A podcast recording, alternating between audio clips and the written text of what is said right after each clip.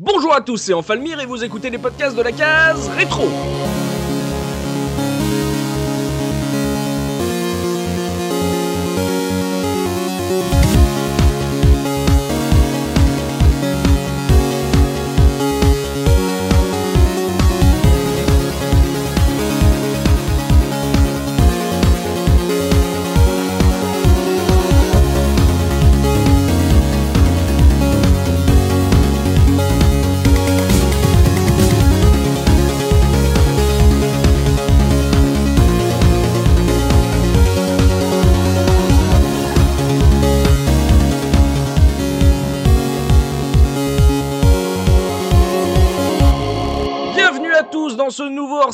Podcasts de la case rétro, votre rendez-vous 100% rétro gaming, un podcast consacré aujourd'hui au piratage. Et pour animer cette émission, je suis évidemment accompagné des chroniqueurs de la case rétro.fr avec Mika Twix. Comment ça Mika? Hola Moussaillon, comment ça va? Il y a également le Papa Looping. Comment ça Looping? Salut à tous, ça va très bien. Le Master Subikun. Comment ça Subi Salut tout le monde, ça va nickel. Le Tonton Dopamine. Comment ça Dopa? Ça va très bien, salut à tous. L'Ordinosaure Tosmo. Comment ça Tosmo? Ça va bien et vous? Ah là, on est tous ensemble et aujourd'hui, messieurs, nous avons le plaisir de recevoir Bruno Cord sur les ondes de la case rétro. Bonjour Bruno. Salut tout le monde. Alors, on est très très très content de t'avoir avec nous euh, sur ce podcast, Bruno. On te suit de- depuis un bon moment. On est vraiment, on aime vraiment beaucoup ce que ce que tu fais. Euh, D'ailleurs, pour euh, pour ceux qui, qui te découvrent peut-être aujourd'hui, ne vous inquiétez pas, euh, vous allez euh, tout savoir ou presque sur Bruno en une minute chrono, grâce à sa fiche de personnage.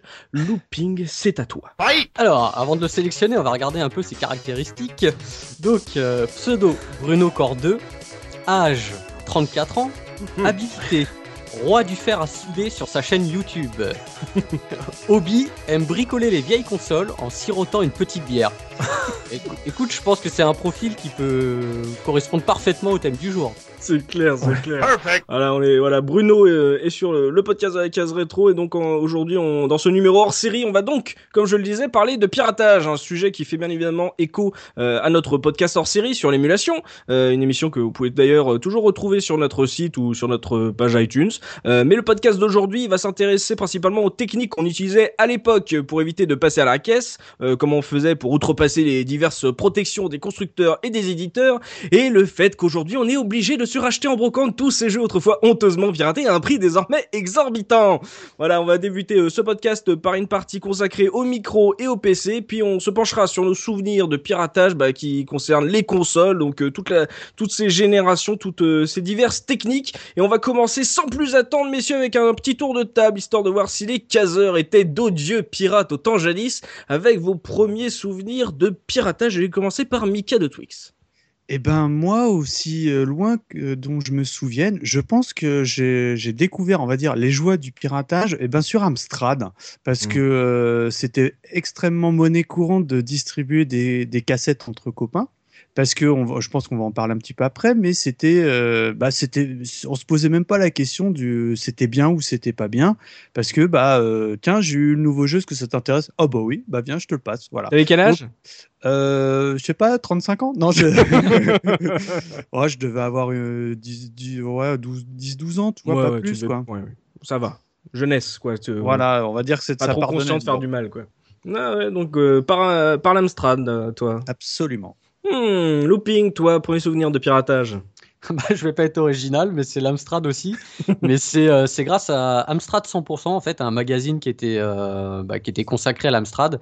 Et euh, donc, il y avait un tuto, enfin, il y avait l'explication pour dupliquer des disquettes. Et euh, donc, je me suis dit, ouais, mais c'est génial, quoi. On peut, euh, on peut copier, euh, on peut copier des jeux, alors que moi, je venais de l'ère NES, ou alors, bah, tu voulais un jeu, tu l'achetais, quoi. Donc, euh, donc voilà, et c'est là que je me suis rendu compte, et je l'avais, je crois, déjà dit, mais en fait, l'endroit où j'avais acheté mon Amstrad, il m'avait donné un jeu avec l'Amstrad, la boutique, hein, Ouais. et, euh, et le jeu était sur une disquette Amsoft. donc voilà, et moi je m'étais pas rendu compte, j'ai compris que je me suis dit, ah bah en fait, le vendeur il m'a donné une, une copie de jeu, quoi. Ça veut dire que t'as eu, euh, t'as découvert ça en lisant un magazine Ouais. et que un revendeur t'a filé une copie. Et tout à- avec l'Amstrad, parce que j'avais acheté l'Amstrad 9, et, euh, et donc il m'avait donné mon, mon seul jeu, et c'était une copie. Et, j'adore le concept de dans le magazine. C'est comme si aujourd'hui tu allais sur un site euh, type jeuxvideo.com et euh, bon alors tuto pour pirater votre PS4 comme des gros sagouins avec bah, tous les liens ISO et compagnie. Bah, Comment utiliser hein. AdBlock? C'est le cas déjà. Ça arrive, hein, je suis désolé. Quand ils font une news de cette console-là est craquée, machin bidule, t'as vite fait de, de, de se retrouver assez facilement en cherchant un petit peu. T'as pas le tuto complet, mais ça y ressemble quand même pas mal. Hein. Oui, c'est vrai. Mais tu tiens, toi, Dopa, toi qui parles, là, toi qui, qui, qui défends euh, tes, tes, anciens collègues, là, c'était quoi tes premiers souvenirs de piratage? Qu'est-ce que tu fais là? Tu t'avais pas besoin de pirater, on te filait les jeux, MicroKids? Eh, ah, Exactement, effectivement, j'ai pas eu besoin de ça, euh, mais euh, évidemment, on va pas faire l'autruche. Hein. Il y en a eu des, des jeux piratés. J'ai pas de premiers souvenirs. J'ai un souvenir fort, par contre, de euh, qui date de l'époque PS2 parce que euh, c'est au moment où ça piratait vraiment à tour de bras. D'ailleurs, je pense que ça a fait en partie euh, le succès de la machine. on était PS1 PS1, pardon, ah excuse-moi, la PS1. je raconte des conneries. Oui, je pense PS2 et je vois la console grise. Bref, il s'agit donc, il s'agissait donc bien de la PlayStation première du nom. Et en fait, on passait des soirées ou des week-ends chez des potes. Et il y en a un notamment qui qui avait à l'époque un linker et qui aussi cherchait le moyen de de copier les, les jeux PS1 et un jour, il en a eu tellement marre de chercher euh, différentes méthodes, d'avoir le bon graveur, d'avoir le bon truc, machin bidule, on en parlera après de tout ça, euh, qu'il s'est dit, et bon, faut savoir que le gars est une, est une brute en programmation, il s'est dit maintenant j'en ai marre, euh, c'est trop simple, je vais faire un truc pour programmer ça bit par bit, mmh. pour euh, faire la copie, euh, la copie conforme de, de chaque CD. Il, il est parti dans la chambre, il s'est enfermé toute la nuit, et le lendemain matin à 7h, euh, il avait, nous on a joué toute la nuit évidemment, hein, et, euh, et le lendemain matin à 7h, il avait la tronche mais explosée et il a dit j'abandonne. il est parti d'un truc hyper simple. Il pensait que ce serait euh, assez simple. Pourtant, le gars, le gars touchait bien. Et ça a été un échec complet le lendemain. Ça a été, euh, c'est pas un souvenir tonitruant, mais c'est le. Si tu me demandes maintenant aujourd'hui euh, piratage premier souvenir, c'est ça, mmh. parce que on était vraiment une bande de potes. C'était à l'époque du début de, de, de, mes années fac, donc c'était relativement tard. Mais mais ce type-là avait décidé à 8 h du soir de de créer un truc de piratage et à 7 h du matin d'abandonner. ah non, mais ça marque hein, quand un pote à toi s'enferme dans sa chambre euh, pour programmer bit par bit, hein, forcément, hein, ça marque, ça marque, ça marque une jeunesse. Euh, Subikun, toi, premier souvenir de piratage? Alors, mon premier souvenir, pour être original, c'est sur l'Amstrad. En fait, c'est la première fois que j'ai été confronté à une disquette qui n'était pas officielle. En fait, si tu veux, je comprenais même mm. pas que c'était du piratage. C'est que, tu sais, j'étais, euh, j'étais tout jeune et du coup, je voyais ces trucs-là et je voyais les disquettes où c'était écrit au crayon à papier dessus le, nom du jeu. Je me disais, quand même, c'est bizarre ces trucs-là, je comprends pas. Euh, tu sais, moi, avec mm. mes consoles, euh, ça, a l'air toujours à peu près carré. Bon, voilà, je j'ai pas cherché plus loin. C'est vraiment quand j'étais chez mon pote, il me passait des disquettes. Bon, je, je réfléchissais pas plus que ça. Après, le vrai moment où j'ai, on va dire j'ai commencé à me frotter au, au piratage euh, là de manière beaucoup plus consciente, c'est vraiment avec mon premier PC et donc avec mon pote dont son père j'avais dit euh, avec qui je faisais du réseau parce qu'il avait plusieurs PC chez lui, ce qui était très rare à l'époque. Mmh. Et bien sûr, il avait un graveur de CD et donc c'est à cette époque où il a commencé à me filer euh, gentiment tous les jeux du, du, moment. ça allait justement de, de Starcraft, Warcraft 2, Alerte Rouge, Doom, enfin tout ce qui pouvait passer sur CD ou disquette, il m'a tout passé et, et donc c'est vraiment à ce moment-là où j'ai pris conscience, on va dire que oui, là, ça, ça, a l'air quand même pas spécialement légal quand même. ça a l'air quand même un peu sagouin. Et après, euh, petit à petit, j'ai fini par dériver sur les consoles, sachant qu'en général, sur les consoles, je m'y mets que quand la console est morte. Mmh. C'est pour ta conscience? Voilà, c'est pour ma conscience. Et je me dis, euh, en gros, je, veux bien la pirater, mais quand je sais qu'il n'y a plus d'exploitation véritablement. Euh, sur, mm. sur cette dernière. Ouais, je comprends. Mais c'est marrant, là. Bon, ne serait-ce que déjà, c'est la troisième fois qu'on parle d'Amstrad, mais mm. c'est vrai que à l'époque, quand tu voyais ces, ces disquettes ou même des presque des CD avec euh, juste le nom écrit dessus, pour nous, quand on était jeunes, c'est comme si on nous filait une, une cassette enregistrée euh, du film qui était passé sur, euh, sur TF1 le, le week-end. Pour nous, c'était à peu près le même univers. Il s'avérait que non, mais c'est pour ça qu'en fait, quand on était jeunes, ça, ça marquait moins. C'était une curiosité, mais c'était pas un ovni. Parce que les cassettes, la vidéo, ça tournait facilement et c'était légal, quoi. Ouais, tout à fait. Et, Amstrad trois fois. Mm. Et puis surtout, tu avais le côté euh, quantité de jeux, tu vois, donc tu te, tu te posais pas trop de questions parce que euh, tu avais euh, une pléthore d'offres de, jeux et du coup bah de fait que c'est les jeux en copier bah ça tu banalisais le même le jeu tu vois ce que je veux mm. dire? Oui c'est il m'a enregistré son jeu je ouais voilà Et puis tu lui laissais sa chance ou pas au jeu, quoi. Oui, oui on y reviendra, Mika. C'est ça. euh, Tosmo, toi, euh, premier souvenir euh, de piratage, c'était quoi? C'était 19e siècle à peu près? Comment on était là, oh, oh, on n'était pas loin, on n'était pas loin. non, non, non. Bah, alors moi, contrairement à mes copains, été une victime du plan informatique pour tous début des années 80. Donc, bah, j'avais un MO5, malheureusement. Ah, j'allais dire MO5. Oh là là. C'est beau. C'est beau.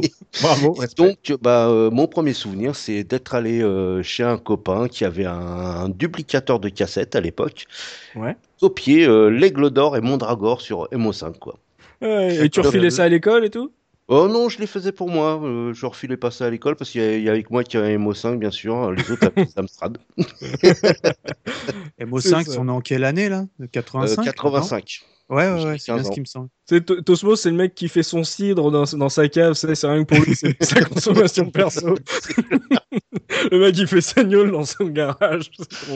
Donc MO5 pour Tosmo, formidable. On parle, on parle presque jamais de, de cette machine en plus sur la case rétro. Donc euh, comme ça, euh, ça évite de, de balancer que l'Amstrad. Les gens vont se demander, euh, vont comprendre pourquoi tout le monde jouait sur Amstrad. Bruno, notre invité, toi, tes premiers souvenirs de piratage, honte à toi. Dis-nous tout. Alors moi, c'était sur euh, clairement sur PC. Mmh. C'était euh, bah, dans les années 90. Mon parrain m'avait offert un, vieux PC. C'était un Nector Turbo 286 XT IBM, pas de disque dur, de lecteur disquette 5 pouces 1K. Et bah, mon premier piratage, clairement, c'était les jeux de, ma première chérie que j'ai taxé à son père et que j'ai honteusement copié euh, pour, par la même occasion, bah, sortir avec elle. Enfin, parce qu'on avait c'est quoi ça arnaque euh, Dis donc, ah, non, c'est juste. Eh, je peux, je peux graver tes jeux, s'il te plaît Non, mais c'est pas pour toi, c'est pour parler à ton père. Euh, oui, c'est pour les jeux. Et sinon, toi, ça va Ce qu'il y a, c'est qu'on avait cassé, entre guillemets. Enfin, je rappelle, j'avais 12-13 ans. Hmm. Je, je, voulais sortir avec une fille. Je me suis pris un gros râteau et je lui ai dit Tiens, au fait, j'ai vu chez ton père, il avait des jeux. Tu veux pas passer à la maison pour que je les copie? Elle est passée. Et puis, au final, je lui ai dit euh, On va se faire une partie de Grand Prix circuit. Et si je fais un meilleur temps, on s'embrasse. Elle me dit ok, pas de souci. Ce qu'il y a, c'est qu'elle me met trois grosses tôles. je attendais pas du tout parce qu'elle avait joué au jeu de son père. Pour moi, j'étais sûr de moi parce que Grand Prix Circuit, c'est quasiment une réplique de Test Drive euh, d'accolade que j'avais. Elle me met trois grosses tôles. Elle me fait euh, Oh, mais si tu voulais qu'on ressorte ensemble, t'avais pas à trouver un prétexte, il y a pas de souci. oh, c'est trop mignon. C'est mignon. Donc voilà, c'est pour ça que je, ne peux pas ne pas oublier ce, ce souvenir. Oh, le loustic, Bruno. Faites attention s'il vous propose de jouer un jeu de bagnole. On ne sait jamais.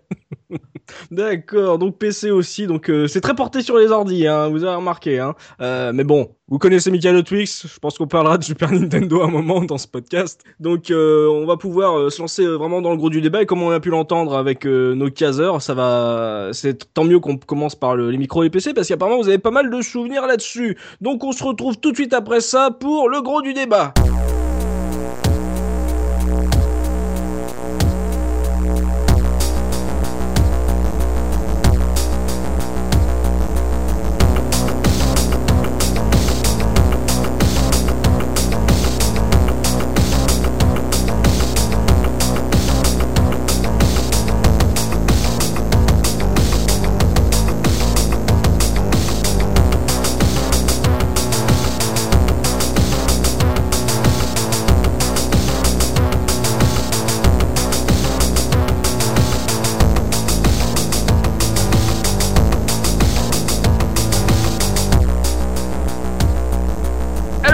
Donc euh, par les micros et les PC, ou comme on l'appelle dans le milieu du Tipiac, euh, l'origine du mal, euh, avec dans un premier temps les techniques qu'on utilisait pour frauder, comment ça se passait, dans quel contexte, l'environnement, que est-ce que c'était vos potes qui, qui pirataient et vous, vous étiez juste là à récupérer les jeux. Mika de Twix, toi sur l'Amstrad, ça se passait comment? C'était la cour de récolte? T'étais entre guillemets une victime ou c'est toi qui, qui tirait la corde là-dessus? Ah non, moi j'étais une grosse victime. On passait tellement de jeux que j'étais une victime, c'est évident.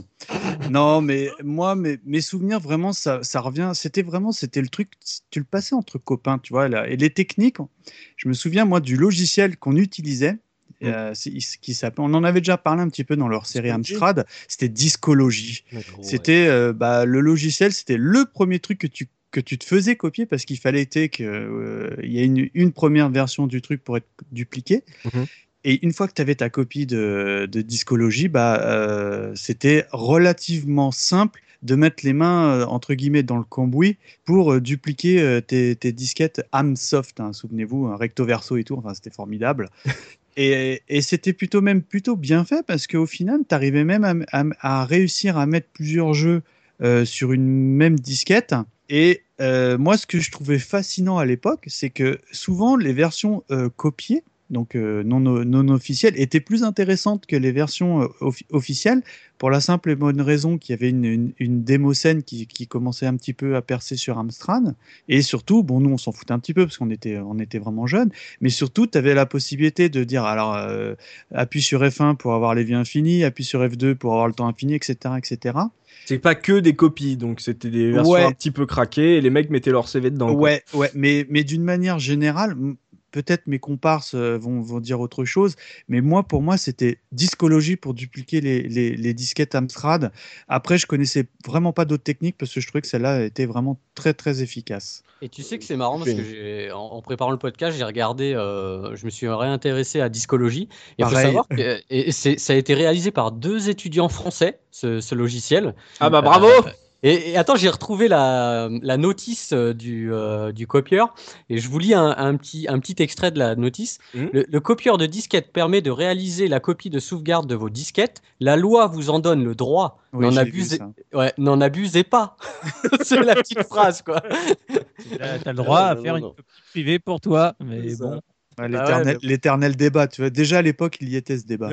et, et, et au-delà de ça, euh, moi, ce que, je, ce que je trouvais fascinant, moi, à la limite, ce logiciel, je l'ai presque découvert, comme l'a dit Looping, par euh, le magazine Amstrad 100%, parce que euh, tu pouvais, par ce programme, en gros, tu avais trois, trois fenêtres. Une copie, une ou un éditeur de texte, je crois, puis une troisième dont je ne me souviens plus. Mmh. Mais euh, ce fameux éditeur de texte, tu lisais dans les, un peu dans la Matrix, tu sais, on dirait aujourd'hui, et tu pouvais changer. Alors aller à la ligne 450, euh, troisième ligne, machin, puis tu changeais euh, plein de choses qui te permettaient non seulement de, de changer ton nombre de vies, etc., mais je crois que tu avais une manière aussi de ce qu'on disait à l'époque de déplomber tes jeux. C'est ça, ben en fait, les hackers se, servaient de ce type de logiciel parce que euh, quand tu achetais un, un, jeu dans le, dans le commerce, il fallait le déplomber. Donc, euh, c'est-à-dire rentrer dans les, dans les données hexadécimales du jeu. C'était une technique comme une autre et d'enlever la, la, sécurité.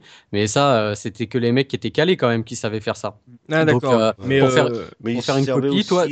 beaucoup, beaucoup de, par la suite d'un truc qu'on appelait le, le multiphase 2. Parce que vers la fin, tu avais euh, des protections qui étaient vraiment euh, hardcore. Euh, c'est-à-dire que tu avais des protections qui c'était en usine, ils arrivaient à faire des disquettes qui n'étaient pas reproductibles par un graveur de, enfin un lecteur de disquettes normal. Donc après ils servaient de d'autres interfaces, mais Discologie a quand même vachement évolué parce que à la fin il était capable de d'écrire des secteurs moins grand que ce qui était prévu. Les mecs, ils ont été jusqu'à la fin à faire à mettre le truc euh, au point quand même. Ouais. Mais, c'est vrai que toi, en tant qu'utilisateur, bah, mm. quand tu voulais euh, faire une copie à un pote, il fallait que quand même tu aies une version, ce qu'on appelait une version déplombée.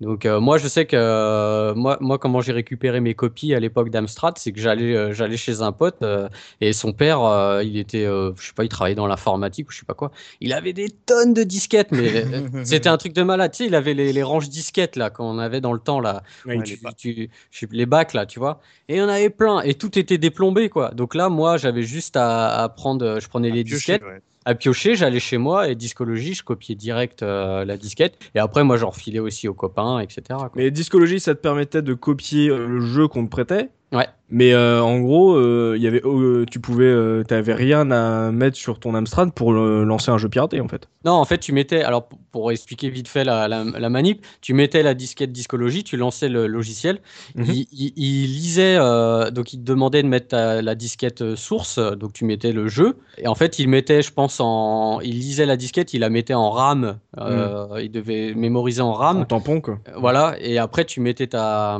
tu mettais ta disquette vierge il rebalançait les informations dessus, et, tu faisais ça recto verso.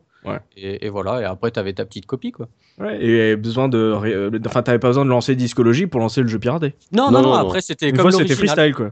Ouais, ouais, c'était l'original après. Après, tu pouvais faire des copies de copies de copies de copies sans, souci, quoi. Ouais, tout à fait, tout à fait. Mais il y avait, il y avait, il y avait plein de petites, euh, petites options dans Discologie qui étaient très, très rigolotes. Euh, j'ai une anecdote là-dessus.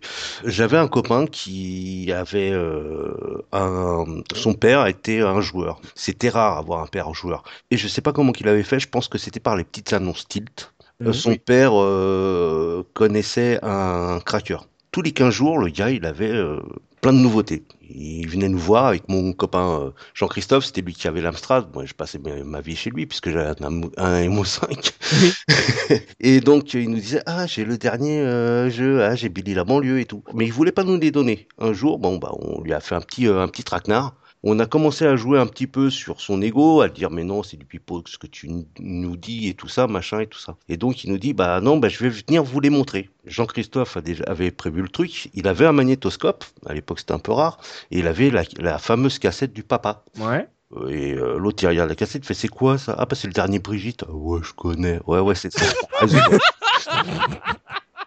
donc le, le, le truc c'est que bon on avait prévu le coup, on lui met la cassette, le gars plein phare.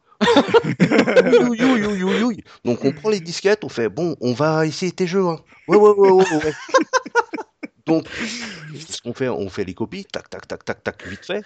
De temps en temps, j'allais voir si euh, c'était. Si Christophe, tac, tac, tac, vite fait. Vas-y. Et à la fin, tu avais euh, justement une super option sur Discologie, c'était euh, tu pouvais remettre à zéro le premier bit euh, du. Euh... ça parle de Brigitte, ça parle de. Oui, Excuse-moi, euh, on, est, on, est, on est en plein dedans là, Le premier secteur de la disquette. Donc ça faisait croire à la disquette qu'elle était vierge. Donc quand tu tapais 4, euh, non, non, elle l'était pas. Il le fait. Oh, putain, et, ouh là là, je, je pars très loin là.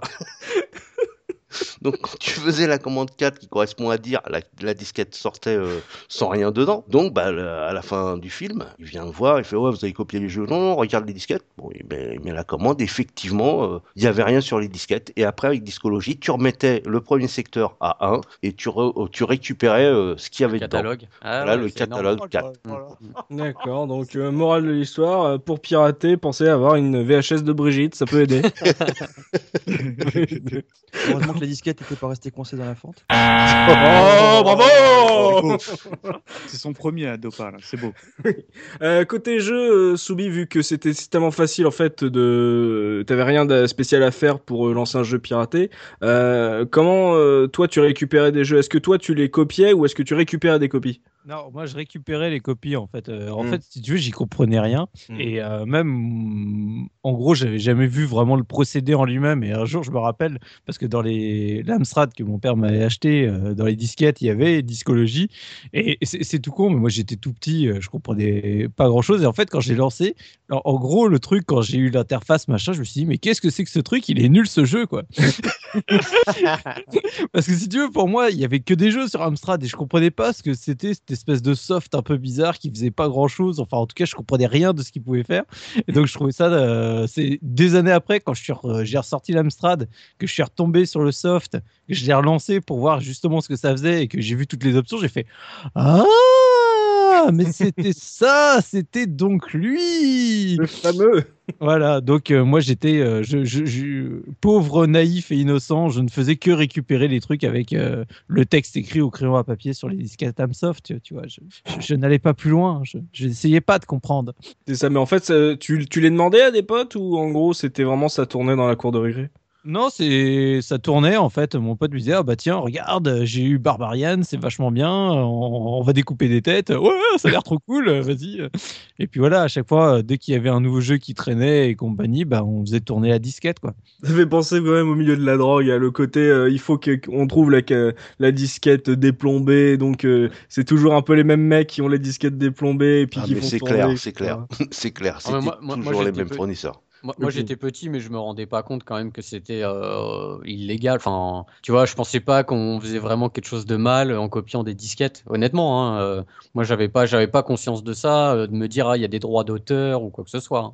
Ouais, et puis pour rebondir sur ce que dit euh, Looping, en fait, euh, c'est vrai que à l'époque, tu vois, on copiait bien nos vinyles sur cassette audio, donc euh, tu vois, c'était hmm. pour nous, c'était quelque chose de naturel. Mais vos parents, tout ça, ils vous ont jamais alerté ou alors limite c'est vos parents qui vous fournissaient? Mais je pense que les parents ils en savaient pas plus, ils étaient aussi naïfs.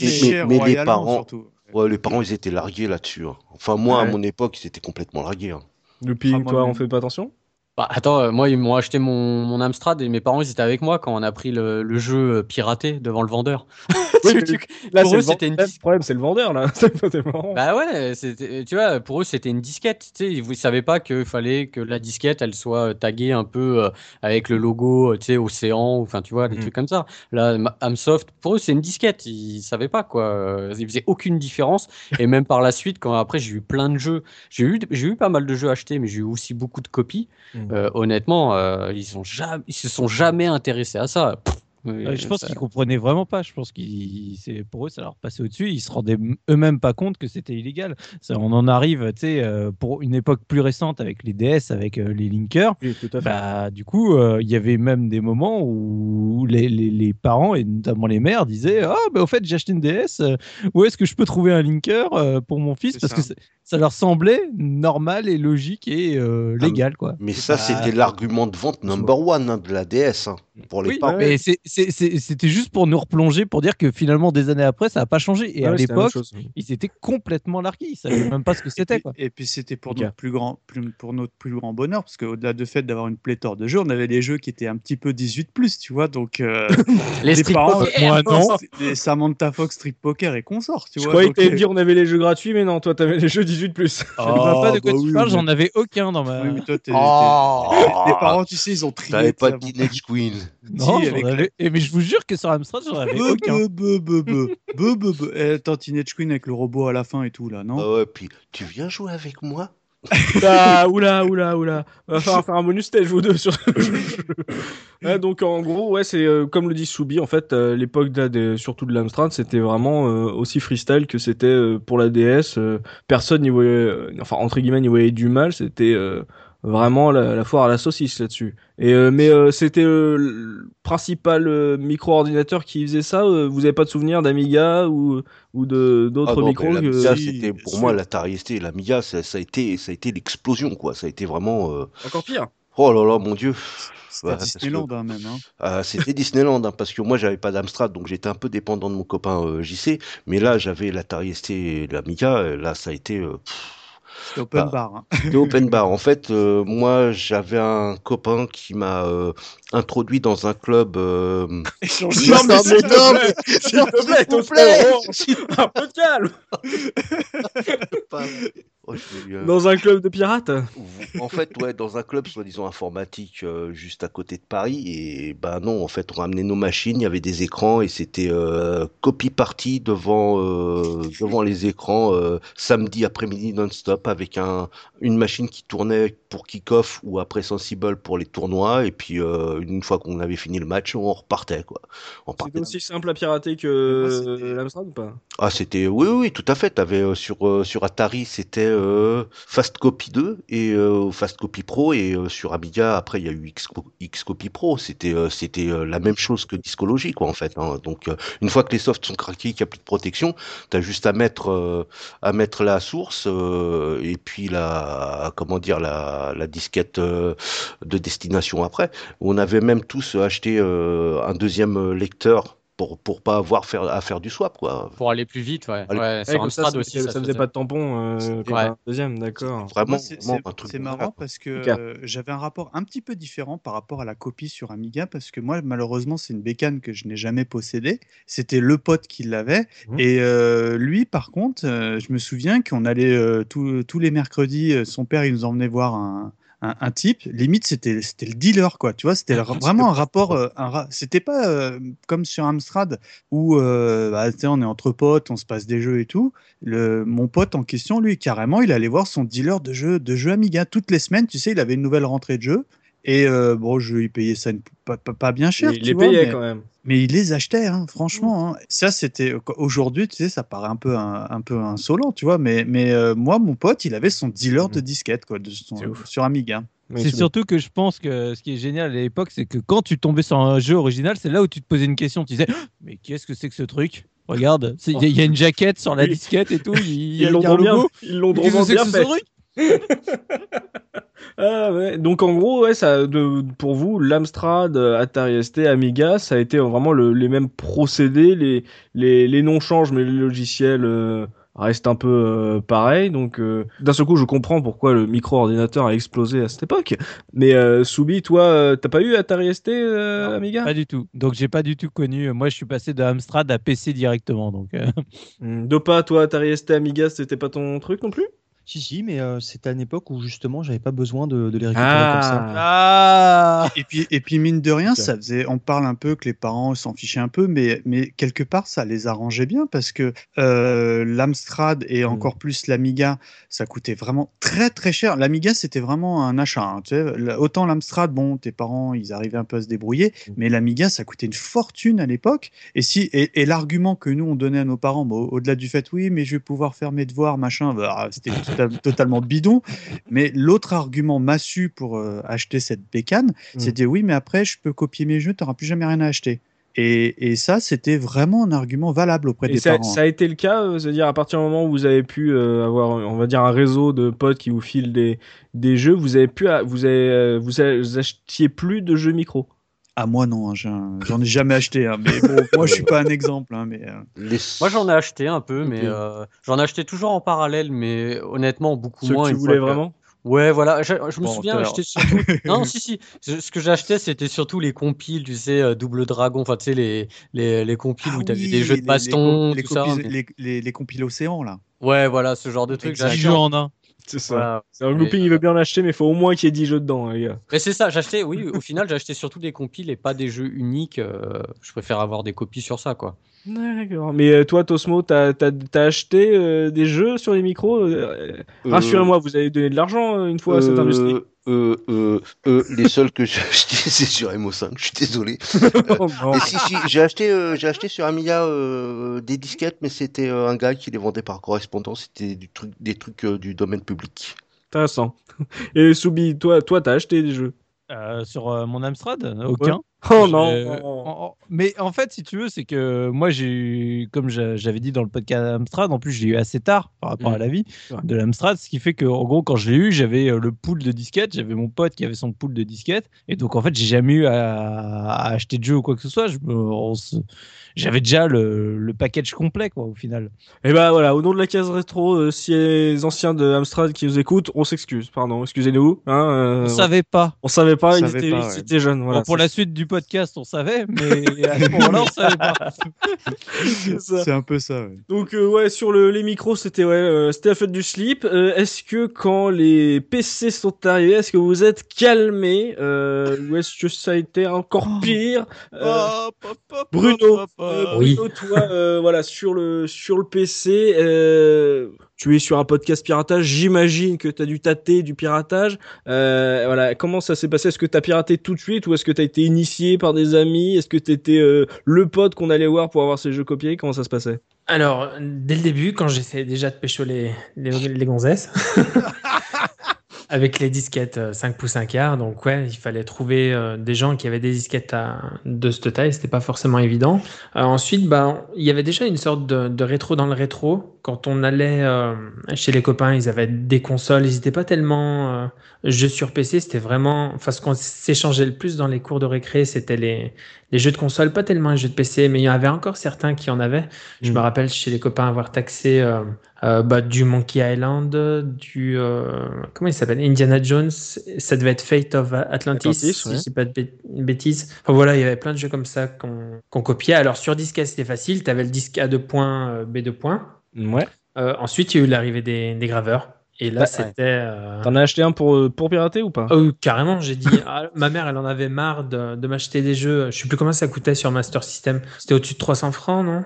Je sais plus. C'était 329, un truc dans le genre. Mmh, alors que t'avais, enfin, j'ai dit à ma mère, enfin, j'avais un copain qui avait acheté un graveur. J'ai dit à ma mmh. mère, maman, tu m'achètes un graveur, c'est 700 francs et je te demanderai plus jamais de m'acheter un jeu. Elle était heureuse. je, te promets, elle était, était heureuse, quoi. Tu m'achèteras juste des CD vierges.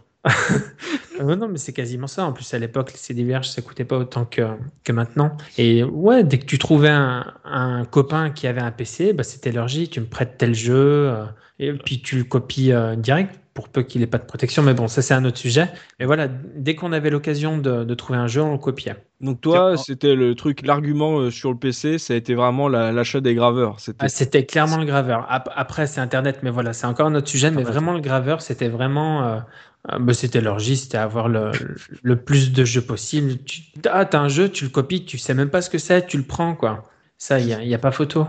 Oui, puis en plus, à l'époque, il y avait une. Enfin, après, moi, je suis pas expert, mais euh, c'était pas rare que les mecs arrivaient à caser plusieurs jeux sur un CD-ROM, euh, quitte à squeezer pas mal de vidéos ou des intros, tu vois, ou des trucs comme ça. Et des fois, tu avais des pléthores de jeux, mais tu n'avais aucune vidéo dedans. Ah, c'est pour ça que des fois, par exemple, sur Command Conquer, euh, on a dit ah, le jeu était vachement bien, mais je me rappelle pas des cinématiques parce que. Ah, voilà, peut-être, ouais. Les ont sucrés. Oui, oui, oui. Et je sais pas comment ils faisaient, hein, ce qu'ils devaient rentrer dans le code, j'en sais rien, mais, euh, mais c'est, enfin, c'était hallucinant à l'époque. Bah, à l'époque, les jeux suppriment du dossier. Hein, les, dossiers, rien d'extraordinaire. Hein. Les, dossiers de jeux à l'époque étaient beaucoup moins euh, fermés que ce que sur les jeux récents.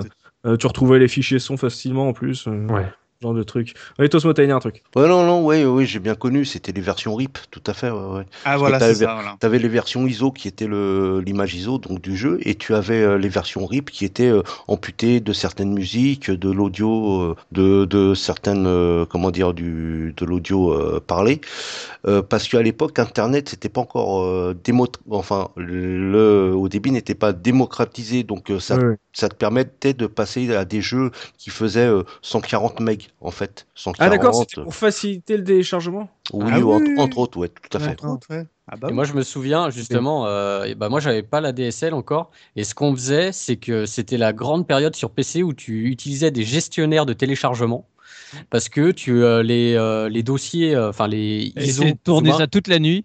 voilà, et les, les ISO ils étaient ils étaient partitionnés en 50 fichiers zip et ah en fait tu, tu, récupérais tous les zip un par un, un par un, donc tu mettais ça dans ton gestionnaire téléchargement. Toute la nuit ça tournait. 3 kilooctets par seconde, dans le meilleur des cas. Et du coup, après, tu avais 50 zips que tu rezippais en un seul zip et tu décompressais et tu avais ton ISO ou ton, ton jeu, ou enfin voilà quoi.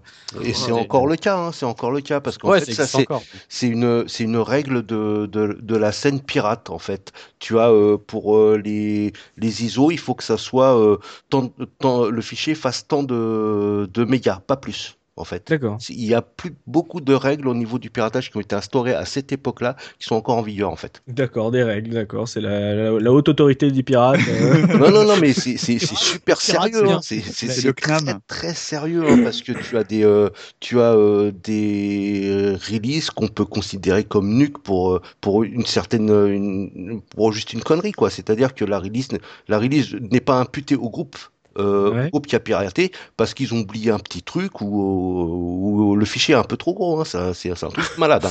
Euh, ah non votre euh, non non votre piratage il est nul. Non non regardez il y a, il y a la bande son et tout, il y a les cinématiques. Non c'est dégueulasse. Vous avez deux KO d'extra les gars. Non dégage. le code des pirates même sur euh, même sur les jeux vidéo c'est magnifique. Euh, Dopa toi en PC justement à partir du moment où tu ne peux plus recevoir des jeux grâce à France 3. Euh, voilà, comment Est-ce que toi tu as acheté un copieur comme Bruno? Est-ce que toi tu récupérais des jeux? Comment ça se passait? Exactement, j'avais j'avais effectivement un graveur que j'avais acheté sur les conseils d'un ami qui savait que avec ce graveur là ça fonctionnait très bien. Ah oui, c'est vrai qu'il y avait ouais une sorte de guide d'achat du bon graveur aussi. Exactement, il y avait le bon graveur, il y avait la bonne vitesse. En général, c'était la plus lente si tu voulais assurer tes arrières, mais comme parfois tu voulais euh, récupérer ton jeu plus vite, tu tentais une vitesse plus rapide ou tu tentais une autre configuration euh, pour ce genre de choses. Et puis il y avait aussi le bon, euh, le bon, euh, le bon CD à, à ah graver parce que précisément sur sur PC à cette époque-là, pas que pour les jeux PC, justement pour reproduire. Là, je, je retourne à ma PS à ma PS1. Bah, il fallait le bon logiciel, il fallait le, le bon graveur et il fallait le le bon il fallait le, le, bon CD. Mmh, Donc CDR+, CDR-. Ouais, c'est ça, ouais, c'était DR+. Je sais plus quelle marque c'était d'ailleurs. Euh, Verbatim. Bah alors. Non, non, mais il y, avait Verbatim, mais il y en avait d'autres aussi qui étaient moins chers parce que. Maxel. Maxel. Oh là là. après, après, je sais plus. Où, hein. le, grand truc, c'était de les essayer, puis de voir le taux de réussite en fonction de ça et d'avoir le meilleur rapport qualité-prix. Donc les mecs, ils font un, ils font un meilleur rapport qualité-prix sur des, des, trucs qui copient et qui payent pas. mais c'était pour euh, quand tu ton gra, ton graveur, tout ça, c'était pour ta consommation personnelle ou c'était pour faire profiter les potes? Alors c'était euh, c'était une c'était une sorte euh, d'émulation dans le groupe, on va dire. C'est que, euh, comme justement on gravait à des vitesses très lentes, je sais plus combien de temps ça prenait. Ça prenait facilement une, heure, à deux heures. Hein. Une heure, un jeu. Un, jeu, enfin, un, 650 mégas, il fallait une heure en 2x à peu près. Donc on était organisé, on se répartissait la charge. Donc euh, il y en a un qui prenait tel jeu, qui faisait les essais, qui trouvait la bonne config et qui disait voilà, bah, avec ça, ça a fonctionné. si tu veux te le refaire, ou je te le passe, ou je te le fais d'avance, etc. Mmh. Et ça fonctionnait comme ça. Maintenant, c'est pas un procédé que j'ai beaucoup utilisé parce que je fais partie aussi de ceux qui euh, qui récupéraient plus par euh, par confort parce que j'avais, euh, comme dit, j'avais encore des, des, des, originaux, des choses comme ça autour. Mmh. Et puis, il faut dire aussi une autre chose, c'est que quand tu récupères des originaux et que tu es dans un circuit comme celui dans, lequel j'étais, il fallait surtout pas euh, avoir ce genre de pratique. Ou alors c'était vraiment pour, euh, pour euh, avoir plusieurs exemplaires et faire du jeu en réseau rapidement, entre guillemets. Ou du journalisme d'investigation. Je me suis infiltré dans la scène pirate. Non, mais ça, tout le monde savait très bien que c'était un secret de polichinelle, mais il fallait quand même pas déconner avec ce genre de choses parce que c'était c'était un coup à se faire blacklister ou, ou à se faire dégager. Et ça, c'est évidemment pas du tout le, le genre de choses que, que je recherchais. Donc j'étais quand même relativement sage, même si je sais qu'il y avait des euh, qu'on faisait ça entre nous et puis que c'était vraiment les, trucs du, samedi soir, quoi. Enfin, c'était c'était simplement, en fait, c'était plus pour le plaisir de trouver le moyen de faire quelque chose entre de faire quelque chose. J'ai failli dire entre guillemets. de faire quelque chose de, euh, de répréhensible ou d'illicite ou, euh, ou le plaisir de, de, craquer quoi que vraiment de d'en faire une industrie et puis de, de récupérer et de jouer à plein de jeux ouais parce qu'il y a aussi une chose qui, qui, qui, est, qui est différente c'est que tu joues pas la même de la même façon à un jeu piraté que ah un jeu que tu as acheté. Tu lui donnes pas la même valeur, tu lui mets pas la, même euh, le même affect. Tu as un jeu que tu as acheté, bah, tu vas l'essorer, tu vas y jouer parce que tu l'as payé, parce qu'il vaut quelque chose. Et mm. c'est sûr que quand tu vois passer euh, des dizaines de, de, trucs qui sont piratés ou une copie ou quelque chose d'écrit au crayon, bah, t'as pas le, le, alors c'est pas un culte non plus, mais tu tu, tu n'as pas l'amour de cet objet-là, tu lui mm. attribues pas du tout la même valeur et tu apprécies pas non plus le jeu de la même façon. Mais moi, je le consommais presque. Moi, je te rejoins complètement, Dopa, parce que euh, là, je pense tout de suite à la pléthore de jeux que j'avais, par exemple, sur Amstrad. Euh, bah, comme je disais un petit peu tout à l'heure, un, jeu copié, tu lui donnais, allez, 5-10 euh, minutes de, chance, tu vois, mmh. entre guillemets. Alors qu'un jeu que tu as acheté, machin et tout, bah, même s'il est pas bon, bah, au minimum, tu essayes d'aller le plus loin possible dans le jeu, tu vois. Du coup, c'est vrai que c'est un peu, je pense, problématique pour les gens qui, qui créent tout simplement ces jeux. Surtout sur PC, euh, ah les, les, CDR ont chuté de prix très rapidement. Euh, et, en fait, après, euh, je me souviens, on a acheté des tours de 50 là, ou des tours de 100 mmh. de CDR. Des bundles s'appelaient, non? Bah, c'était, ouais, je sais plus, des tours là où tu sais, ils étaient enfilés là. ouais, ouais, tu sais, même des fois, tu avais des no-name, tu sais, le disque. Les spindles, non Ouais, les spindles, pardon, voilà, c'est ça que je cherchais. Et le disque, il avait rien du tout d'écrit dessus, tu sais, vraiment le, le bas de gamme no-name, quoi. Et, euh, et, moi, je me souviens en avoir foiré parce que des fois, j'essayais de copier à la volée, j'avais un lecteur CD et un graveur dans mon PC. Donc j'essayais de copier ce qu'on disait à la volée, c'est-à-dire que le lecteur CD lit et le graveur euh, copie en même temps. Tu vois ce que je veux dire, le, le système? Et il fallait qu'il y ait une mémoire tampon qui joue entre les deux et euh, ça plantait. Donc le, plus simple, c'était de, de, copier sur ton disque dur et après de copier sur ton graveur. Mais euh, à l'époque, on n'avait pas non plus des, des disques durs immenses. C'était quoi les logiciels de gravure qui marchaient Nero. Nero, oui, c'était Nero, t'as raison, exactement. T'avais ouais. ces Darwin aussi pas mal. Et, ah, c'est des créateurs aussi. Ah oh, oui, oh, celui-là. oh la vache. Oh le flashback. Ah oui. Oh, je l'avais occulté celui-ci. Non, c'est Darwin. Je pense qu'on en parlera un petit peu plus tard, mais il y a beaucoup de choses à raconter sur celui-là. Hein. Ouais. Nero était très connu, ouais, c'est vrai. Tu, tu vois là pour faire le parallèle là, des, du pirateur qui en fait au bout d'un moment ne, pirate que pour euh, presque l'esprit de collection, c'est-à-dire le jeu je l'ai et j'y mm. toucherai jamais. C'est un peu l'ancêtre de justement de, de Steam et de la liste Steam de la honte. C'est-à-dire que tu achètes le jeu, tu vois, sur Steam, tu le mets quelque part et en fait, ça se trouve, tu toucheras jamais. Bah, à l'époque, c'était un peu pareil. C'est tu, tu te fais de la plus grosse collecte que tu pouvais, mais, sauf que tu en as touché euh, même pas 1% dans, dans, tout ce que tu as gravé comme un connard. Mm. Et tout à l'heure, il y a Dopa a dit un truc assez, assez juste comparé à la version des, des micros. C'est que vu que vous aviez grandi, là, euh, vous pouviez plus vous dire que euh, vous saviez pas si c'était mal ou bien, et qu'il y avait un petit côté genre j'enfreins les règles, euh, on fait ça sous le manteau, euh, ah je suis un rebelle. Bruno, toi tu l'avais senti comme ça aussi le fait, voilà, on est, on, on, joue aux jeux vidéo, mais nous on n'est pas comme les consoleux, on on n'achète pas nos jeux, nous on, on a une pléthore de, de jeux et on les a pas payés. Il y avait ce côté un petit peu rebelle, on va dire ado qui essaye de détourner le système Pas tellement, parce que, enfin, de mémoire, il n'y avait pas tellement de communication sur euh, le fait que pirater c'était du vol. Enfin, il me semble que c'est venu. Euh, non, non, mais. Jusqu'au DVD, euh, ça on le savait pas, quoi. non, mais vraiment, c'est quelque chose qui était plus concentré sur le. Peut-être, enfin, je dis peut-être une bêtise, mais sur tout ce qui est film. Qu'avant, sur le jeu, il n'y avait pas vraiment. Enfin, il me semble. Tu sentais pas que tu faisais un truc de mal non, carrément. En plus, à l'époque, je programmais, donc on, s'échangeait les, disquettes de jeux qu'on créait entre nous. Et c'est aussi tout naturellement qu'on faisait la même chose avec, euh, avec les disquettes plus officielles. quoi. Et pour ce qui est des jeux sur CD, bah, de la même façon, on se les, on se les prêtait, on se les, se les échangeait. Enfin, même des fois, on peut limite échanger une copie contre un original. Oh. Ça m'est arrivé une fois dans, dans la récré. Enfin, le jeu original est pourri, mais bon. mais non, enfin, de mémoire, il y avait pas tellement trop de je pense que tu as raison. C'est plus arrivé sur l'ère PlayStation, hein, où on a commencé à voir dans les magazines, euh, attention, le piratage. Euh, euh, au début de l'ère CD sur PC, il n'y avait pas autant d'informations qu'il y a eu après. En fait. n'avais pas l'impression d'être un rebelle quand tu faisais ça? Si, mais je savais que je piratais, là. Honnêtement, je ne vais, pas, je vais pas dire le contraire. Quand je téléchargeais les, les, jeux, les jeux PC, en plus, bah, on peut le dire à l'époque, il y avait des protections sur les jeux, les jeux, sur certains jeux PC. Donc il fallait que tu ailles sur des sites comme Games Copy Worlds, oh, où tu allais, euh, récupérer les patchs no CD. Donc déjà, ça veut dire, ça veut dire que tu n'as pas le CD. ça veut dire déjà que, bien ça. bah oui. Tu sais que même sur les jeux que j'achetais, euh, parce que oui, j'en achetais sur PC, et ben je le mettais, je le mettais systématiquement parce que ça, ça, en fait, le patch no, CD, ça tout simplement, ça, quand ton jeu est installé, tu as besoin euh, au moins de mettre une seule fois ton CD euh, au lancement du, de chaque partie pour qu'il reconnaisse bien que tu es le CD, que tu es l'original. Mmh. Mais ces fameux patchs permettaient de lancer le jeu installé sur ton ordi sans que tu aies besoin de, de, lancer un CD. Et déjà, un, ça préserve ton CD. Et surtout, comme le dit Dopa, ça te lançait le jeu immédiatement. Tu t'interrogeais pas. Et ça, je trouvais que c'était vraiment, vraiment efficace. Hein. je faisais la même chose. pareil, hein, ah, pareil, tout à fait.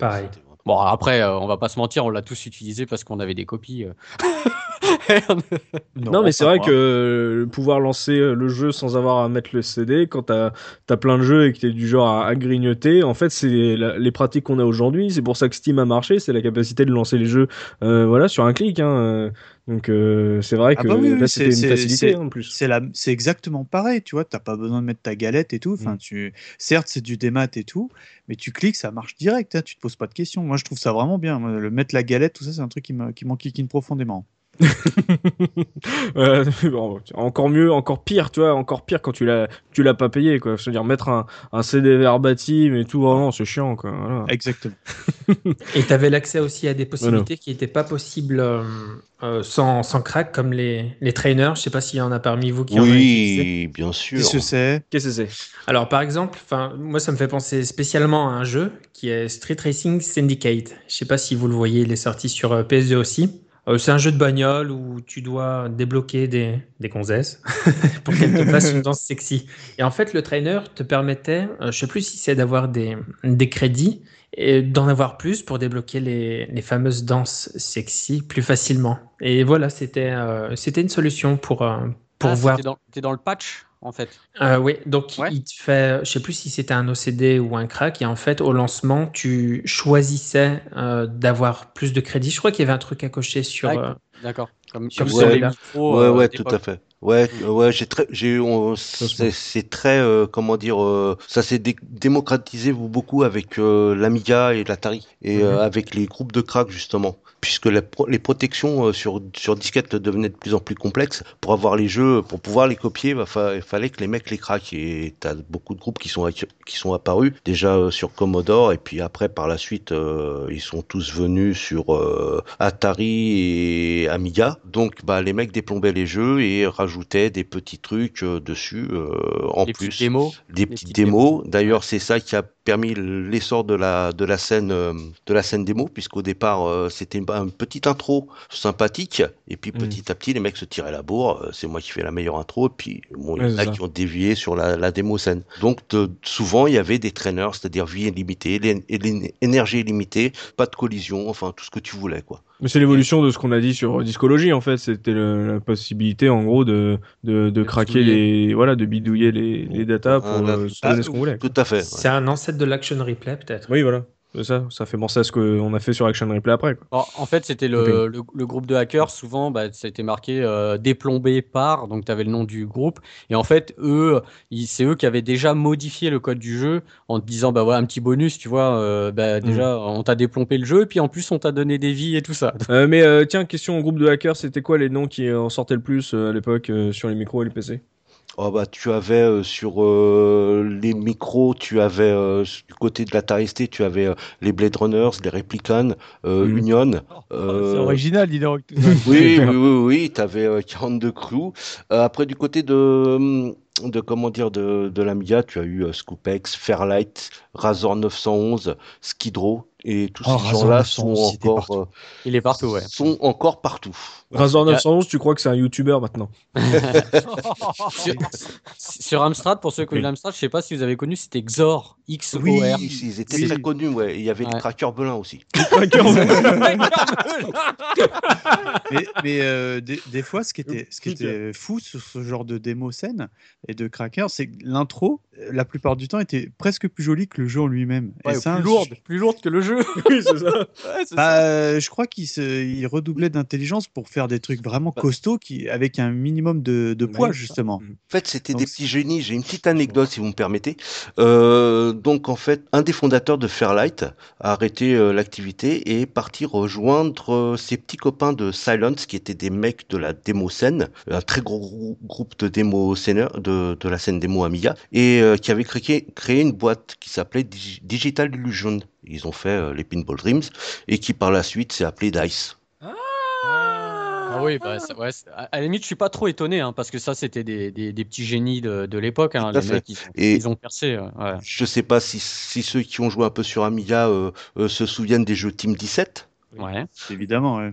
Ah, euh, c'était les, Worms, voilà les, les, Worms, Projet X, euh, Alien Breed. Et en fait, c'était un gars qui a commencé, qui avait un, qui, qui revendait du, du, des trucs du, du domaine public et qui a commencé justement à recruter des, des, des gars de la démo scène et des crackers pour faire les jeux parce qu'ils voulaient des jeux terribles, tout simplement. Ah C'est dans les dans les pirates, dans les dans les hackers qu'on trouve les meilleurs programmeurs. Euh. Oui. on a parlé pas mal de, de techniques anti-piratage sur le, les micros et les PC.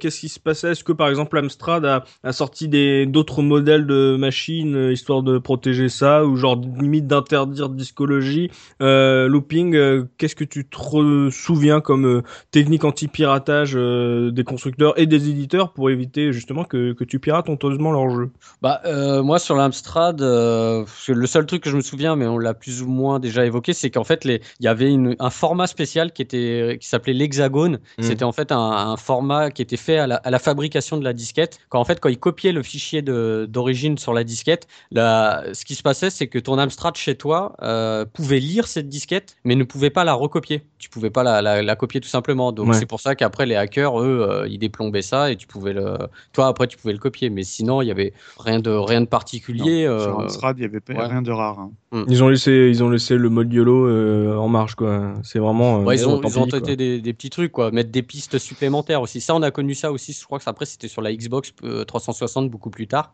Et euh, là, ils avaient rajouté des pistes supplémentaires sur la disquette que, pareil, euh, d'ailleurs, les vieux lecteurs d'Amstrad, certains lecteurs ne pouvaient pas mm. lire les originaux. Tu vois, c'était bête, mais bon, ils essayaient d'essayer quand même de contrer un peu le, piratage, quoi. Bon, sur Amstrad, visiblement, ça n'a pas trop marché.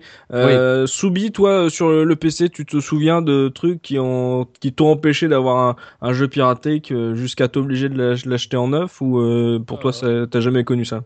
Aucun souvenir de, de jeu qui, euh, qui aurait pu euh, résister. De toute façon, euh, sur PC, moi, les, souvenirs que j'avais, c'était la traditionnelle code du CD qu'on te mettait dans la boîte. Mais en fait, de toute façon, quand, quand, quand, la personne avait piraté le jeu, il, récupérait le code avec. Il n'y avait rien de plus con et mm. donc tout le monde se, se, filait les codes puisque c'était de toute façon le code était relié au jeu. Donc du moment que tu le connaissais, que tu l'avais noté sur un bout de papier, mm. ça a changé strictement rien. Il y a, il y a vraiment qu'avec l'arrivée d'Internet et après, on va dire, des contrôles des, des clés que peut-être que c'est un peu plus efficace, mais à l'époque, euh, une clé CD, euh, je me demandais même euh, en gros pourquoi ils se faisaient chier à la mettre, parce que ça changeait rien, quoi. Ça t'empêchait mm. vraiment pas de. je me rappelle une fois, on nous avait avec mon frère, on, nous a filé le, une version craquée de Half-Life.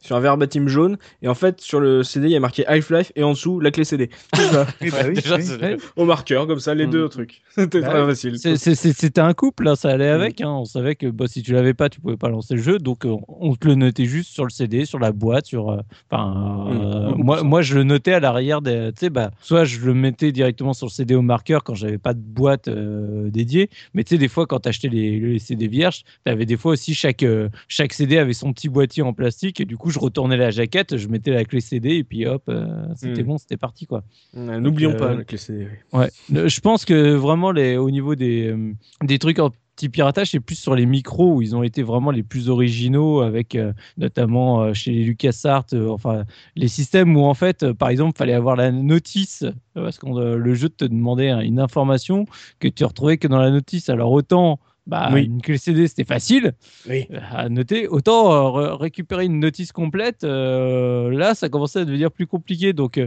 il y avait plein de petites choses comme ça, je pense, qui étaient beaucoup plus efficaces et, pertinentes sur, sur les micros. Par contre, le, seul souci qui est inhérent à, cette pratique, notamment bah, sur pas mal de jeux, comme on disait, où les, les, jeux sont vraiment quasi incopiables à cause de toutes les protections qui sont dedans, mmh. c'est que bah, il y a pas mal de jeux, notamment qui était sur disquette ou sur cassette audio, totalement accopiable. Et sauf que bah, maintenant, euh, pour les avoir un, fichier, euh, on va dire encore un jeu fonctionnel avec les bandes magnétiques qui se démagnétisent et compagnie, bah, le problème c'est que même si tu as le jeu original, tu peux plus le lancer parce que le, bah, la bande ne fonctionne plus. Donc, euh, et bah, t'es marron quoi. Donc, c'est la limite quoi. Voilà, ça a des limites. Tu regardes ta, tu regardes ta cassette et tu fais waouh voilà, bah, j'avais, j'avais un jeu original. c'est ça. Bah, aujourd'hui, seul le jeu piraté fonctionne encore. Ça, m'est arrivé, euh, excuse-moi, Soubi, ça m'est arrivé avec euh, euh, un jeu sur MO5 il n'y a pas très très très longtemps, un des seuls que j'avais en originaux. C'est ça, mais ils veulent protéger, protéger, et à la fin, bah, vu que l'éditeur n'existe plus, bah voilà, c'est un jeu qui meurt. Ah c'est triste. Mais ouais, c'est vrai, tu parlais de LucasArts, il y avait ce fameux disque où tu sais, tu devais tout faire pivoter pour avoir une sorte de code, en gros, euh, de visage. Dans Monkey Island. Voilà. Island, ouais, c'était la tête des pirates, en fait. Tu, tu, euh, tu, devais tourner pour avoir une date de, de pendaison ou je sais plus quoi, un truc comme ça, un délire comme ça. Et, euh, et si t'avais pas ce petit disque, et en plus là, c'était pas simple parce que tu pouvais pas, si tu voulais faire une, une photocopie, il fallait que tu, tu fasses le même système de disque, en fait. Mm. C'était un petit, c'était sur un petit axe, tu vois, qui tourne. Mm. Et ouais, bah, c'est bon. Même sur Amstrad, on a eu ce genre de truc aussi dans des ah, le truc qui était compliqué à l'époque pour euh, copier ce genre de d'anticopie, enfin façon de parler, c'est que la plupart des notices étaient en couleur. Oui, il y avait des notices et elles étaient en couleur.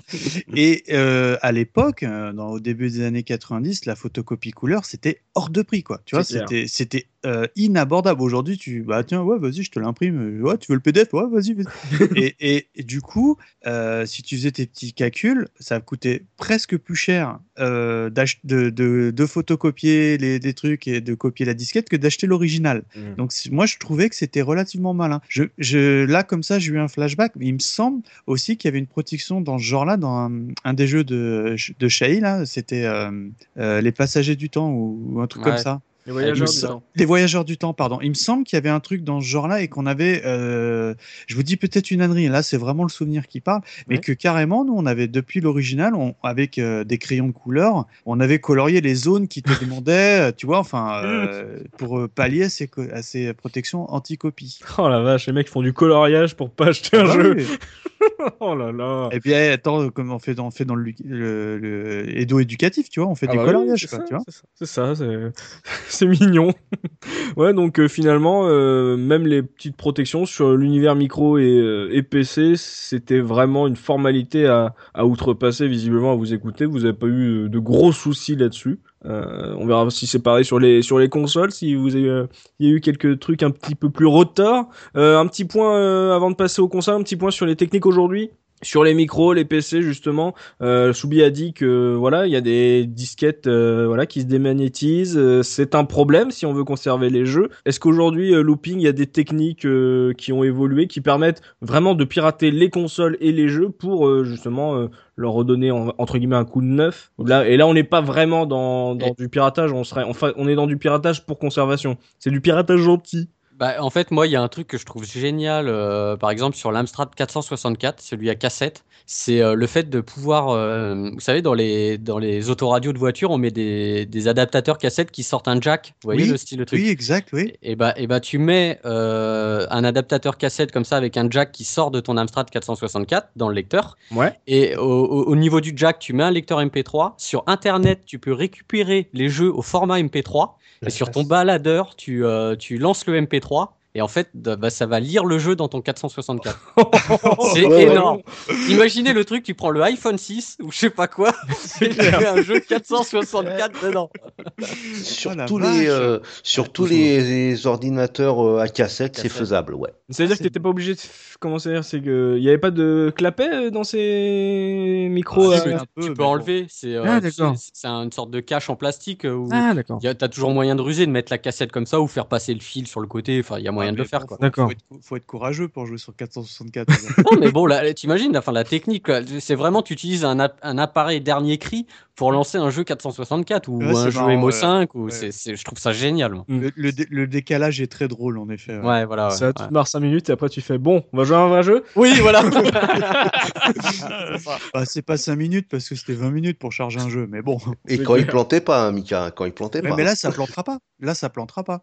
Ah bah parce non. que il n'y a pas d'erreur de lecture. Oui, mais Ah à oui, l'époque, hein, à l'époque, je veux dire, à Ah bah oui, l'époque, oh là euh, t'étais courageux, hein, c'était 20 minutes et euh, le raid d'erreur euh, qui arrivait, oh là là. Et Tosmo, toi, euh, donc euh, là, Looping nous parle euh, du petit truc avec l'adaptateur cassette jack. Euh, toi, t'as as une technique euh, récente par rapport au micro et au, au micro-ordinateur sur euh, comment les pirater aujourd'hui Il y a un truc euh, qui te revient en tête, là, un truc à la mode? Oui, bah de, de plus en plus, euh, tout ce qui est ordinateur à cassette, tu peux trouver euh, euh, remplacer le lecteur di- de disquette par des, des solutions de carte USB, euh, carte euh, SD, pardon, ou, ou, euh, ou des lecteurs USB euh, à la place des disquettes. quoi. ouais, voilà, c'est assez, c'est c'est peu onéreux. J'ai regardé surtout sur Amiga, c'est ça coûte une trentaine d'euros maxi et euh, Ça marche très très bien. Quoi. De ma- toute manière, les lecteurs disquettes, c'est le truc qui vieillit mal. Quand tu vas sur des conventions rétro Mm. et que tu vois des stands Amstrad, il n'y en a aucun, je- mais je dis bien aucun, qui a le lecteur d'or- d'origine. C'est que des lecteurs euh, PC euh, classiques euh, qu'on a eu jusqu'au milieu des années 90 parce que euh, c'était le, bah, c'était la faiblesse de cette bécane, entre autres. Donc, Ouais, euh, puis c'est surtout le format de disquette. C'est que maintenant, euh, tu, trouves plus facilement des, des Oui, c'est disquettes oui, 3 oui pouces aussi, que des disquettes Amstrad pour en trouver des neuves. Ouais. Pas des 3 pouces, même pas la peine. Quoi. Bah oui, Mm. voilà. Donc, euh, bah, Subi, d'ailleurs, toi, t'en as un comme ça, il me semble. euh. Bah, j'ai, moi, sur mon Amstrad, j'ai le lecteur d'origine et j'ai rajouté à côté un 3 pouces et demi. J'ai les deux. Et je peux me servir encore des deux. Ah, C'est- bien ça. Ouais. Ah, il Et- entretient ses machines, Soubi. Moi, j'en ai plein aussi. Des disquettes 3 pouces, mais l'Amstrad ne marche pas par. Oh, le Ah. C'est dommage. 6128. Parce que j'ai du mal à trouver, enfin j'aimerais bien avoir un lecteur 3 pouces et pas 3 pouces et demi. Et trouver un lecteur 3 pouces, bah, ça paraît assez compliqué, un fonctionnel. Ah ouais, bah oui, j'imagine. Ouais. Il n'y a, pas une solution justement Pas. pour, euh, comme pour l'Amiga avec un lecteur euh, qui te permet de brancher, enfin de mettre euh, une carte SD ou une. Ah si, si, sur. Amstrad, il y a ça des- y a des- justement. Mais après, ça dépend. Enfin, si ça te gêne pas de jouer sur euh, des copies, enfin. moi, Ah, vous, vous le faisiez à l'époque, les gars, de jouer sur des copies. Et j'ai plein de jeux originaux en disquette 3 pouces et j'aimerais bien jouer euh, à ces Ouais, mais t'inquiète pas, euh, même si tu le répares, euh, elles sont plus fonctionnelles. Alors, euh, n'aie Ah. plus de scrupules. C'est triste. Mmh, ouais, c'est ça. C'est donc ouais, même dans les conventions aujourd'hui, on peut le voir. Euh, justement, c'est ça qui est marrant quand on fait les conventions rétro, c'est que tu vois euh, comment ils arrivent à bidouiller les, les consoles d'origine pour que tu joues dans les conditions de l'époque. C'est ça. C'est toujours sympa ça. Mmh. Euh, on va pouvoir passer maintenant, messieurs, aux consoles. Donc, euh, on a plein de hardware différents à traiter. Donc, pour tout autant de techniques pour les pirater, euh, malandrin que vous êtes. commençons. On va commencer un peu facilement avec la Madeleine de Proust de Mika de Twix, la SNES. Pas, du tout, pas du tout. Hein. Mika, parce que tu nous as dit que, et les auditeurs de la case rétro le savent, tu as collectionné plus de copieurs que de jeux officiels euh, sur SNES. Alors, euh, voilà, moi qui ne comprends rien à ça, j'achète mes jeux, tu vois, j'ai même des jeux Apple de GS. Euh, comment ça marchait? Je comprends pas le copieur. Est-ce que c'est un truc qui se fixait sur la console ou est-ce que c'était vraiment juste pour copier des jeux? Alors, moi, je rappelez-vous, j'aime bien raconter que quand j'habitais en région parisienne, j'habitais à côté de Logne. Logne, c'est la, pour la petite info, c'est la deuxième ville asiatique de France après Paris 13. D'accord. Mais vraiment, hein, c'est, c'est des. Alors là, on est dans le cliché total. Hein. Je confirme. je confirme. Et, je confirme. Et, et, comme je, je, le raconte, j'avais un, un, de mes un très très bon copain qui était asiatique, qui avait les, tous les plans jeux vidéo du monde. Tu sais le, tu, tu sais comme dans les sketchs, euh, CF, c'est possible. Tu veux, tu veux un jeu vidéo? Oui, oui, pas, de problème, pas de. Oh, non, non, non, non, non, non, non, Jacob là. Non, non, mais surtout que le gars, enfin bref, il s'appelait Cédric, tu vois, rien à voir. Et, et il m'avait passé euh, sur Super Nintendo le, le copieur qu'on appelait euh, le Super Pro Fighter. Alors qu'est-ce que c'était? C'était une, une, boîte mhm. euh, avec un lecteur disquette sur le côté, un port cartouche pour l'enfiler sur ta console et au-dessus un, un, autre port cartouche pour mettre les cartouches. Et la manip était que tu pouvais faire des copies de sauvegarde, bien évidemment, sur disquette et après te passer complètement de cette cartouche. Donc mmh. tu dis bah c'est bien, je me fais des copies de sauvegarde. Sauf que l'intérêt du truc c'est que tu pouvais euh, jouer euh, avec des copies de disquettes euh, sans utiliser cette fameuse cartouche. Donc évidemment que tu cumulais rapidement des jeux qui venaient de diverses sources. Et je trouvais qu'à l'époque, bon à part que le menu était absolument imbuvable, parce que je pense qu'il y avait mille et une options qui étaient possibles, mais vu que c'était en, en anglais ou même en, chinois ou je sais pas quoi. C'était souvent en chinois. Il y avait quelques petits trucs écrits en anglais, mais d'une manière générale, quand tu avais trouvé comment lancer les jeux, tu étais heureux, tu vois. Mm. Et ça marchait vraiment très, très, très, très bien. Alors, moi, le modèle que j'avais eu à l'époque, c'était celui qui était en plus, euh, qui allait jusqu'à 32 mégas, parce que sur, à l'époque, on parlait en mégas, et euh, qui acceptait pratiquement toute la ludothèque de, la console, sauf évidemment les jeux en FX et avec une techno un peu particulière. Mais ce dont je me suis rappelé, par contre, c'est que par exemple un jeu comme Mario Kart ou F-Zero ou même euh, Pilot Wing, euh, on, parle de, mode 7 là. Ouais, et puis qui ont une techno un peu différente encore, une looping, tu pourras m'aider. Bah, en et eh fait, ben, c'est la puce, les puces qui sont dedans, euh, la DSP ou la FX, ouais, les puces et eh ben additionnelles que ton, ton lecteur avait du mal à reproduire en fait. Voilà, et ben, et ben sur ce fameux copieur, ça marchait nickel. Alors, ah pour, euh, pour résumer, pour ceux qui, même comme moi, ne, se, ne connaissent pas cette machine, en gros, c'est une boîte qui a, qui a un lecteur disquette et, un, et en gros, tu le branches à la SNES avec un adaptateur qui a la forme d'un jeu SNES. Voilà, et puis avec une ça te fait double console. C'est ça a quasiment la boîte, elle a quasiment la taille de la console. un méga CD quoi. Ouais, non, ça, non, c'est un 32X. Tu vois le 32X bah, T'as un gros 32X. D'accord, tu le mets dessus. Ouais, ouais, D'accord, ça, marchait, ça marchait super bien. Après, euh, moi, j'avais déjà essayé une fois ou deux de copier l'original pour la blague, tu mmh. vois, mais euh, ça marchait vraiment bien. Et, à l'époque, tu sais, on parlait en méga, et je me souviens que nous, l'étalon en taille de, de, fichier, c'était Super Mario World, parce que sur une simple disquette, techniquement, tu pouvais en mettre 4, tu vois, de, de Super Mario World. Donc les jeux qui grimpaient, ça faisait 3-4 disquettes, et euh, je me souviens euh, en préparant, enfin que nous, moi, comme je te dis, ça, ça s'arrêtait aux 32 mégas. Mhm. Mais chose que j'ai découvert en préparant l'émission, c'est que tu avais des jeux qui allaient au-delà du 32 mégas. Et euh, ça, bon, bien évidemment, il ne fonctionnait pas. Mhm. Et celui que j'ai noté qui va jusqu'à 48 mégas, et eh ben, c'était Tales of Fantasia. Donc j'ai regardé, c'est un RPG. Et ça, par exemple, c'était typiquement le genre de jeu il a regardé. il a regardé. oui, mais non, mais je, je, je l'ai en original celui-là. ouais, c'est ça. Ouais. Et, et c'était, euh, c'était, bah, ça marchait bien parce que les 32 mégas, nous, on, nous le jeu qu'on, qu'on voulait absolument, c'était le Donkey Kong qui, qui, qui, tournait sur ce type de cartouche. Et ben, ça marchait nickel. Sauf que euh, c'est le truc, c'est que lecteur de disquette oblige, euh, c'était un peu long à charger et souvent plus ton jeu était gros en taille et euh, plus te réclamait de disquettes, donc il bah, fallait charger toutes les disquettes. Mais ça, ça nous rappelait notre glorieuse. cher en disquette, quoi, salaud, quoi.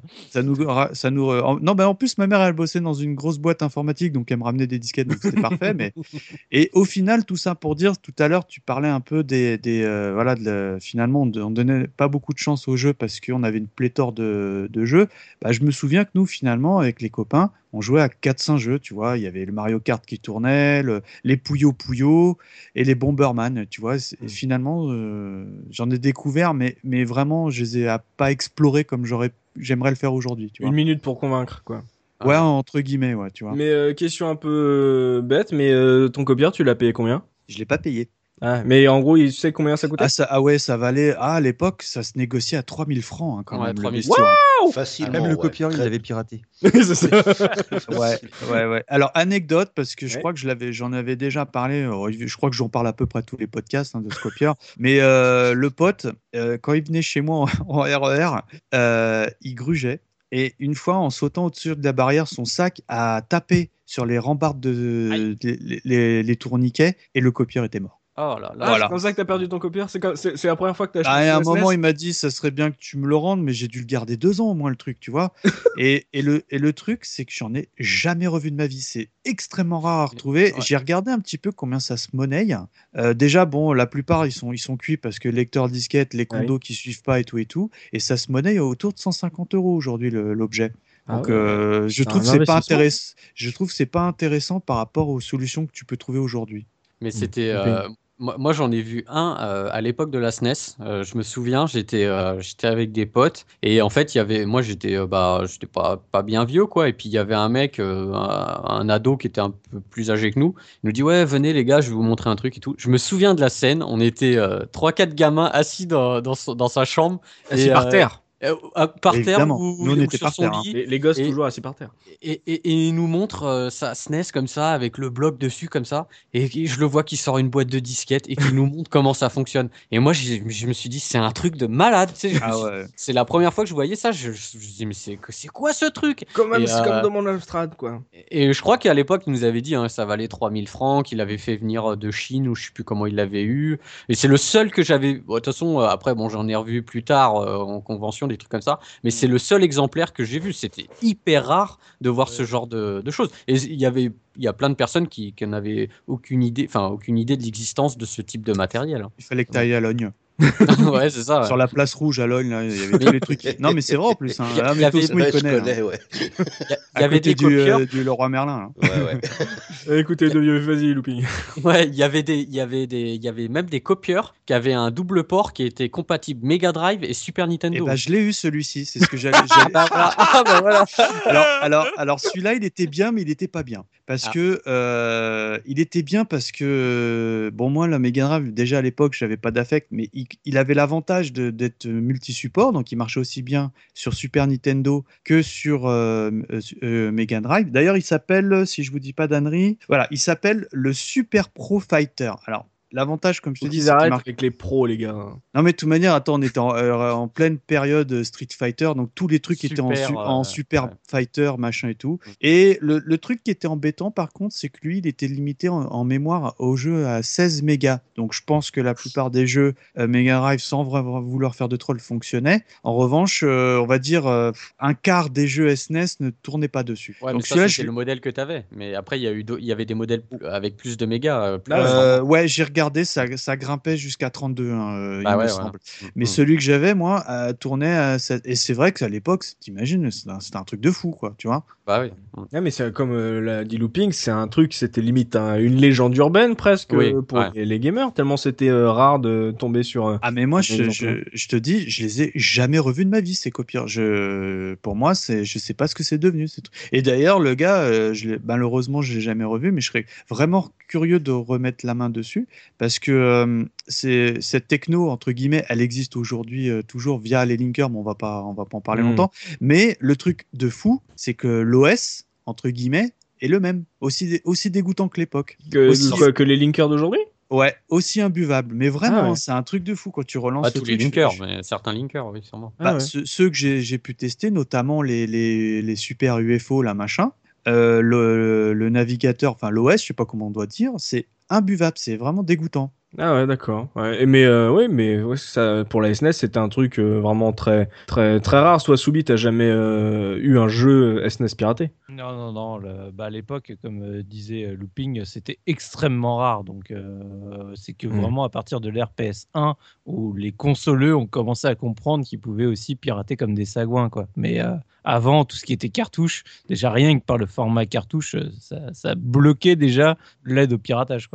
Là, merci les CD, merci gros grand CD-ROM. Euh, ouais, comme tu le dis, euh, Soubi, ouais, je pense que c'est à partir du moment où le CD est arrivé, euh, les consoles ont pu goûter à ce qu'on a dit justement sur le PC.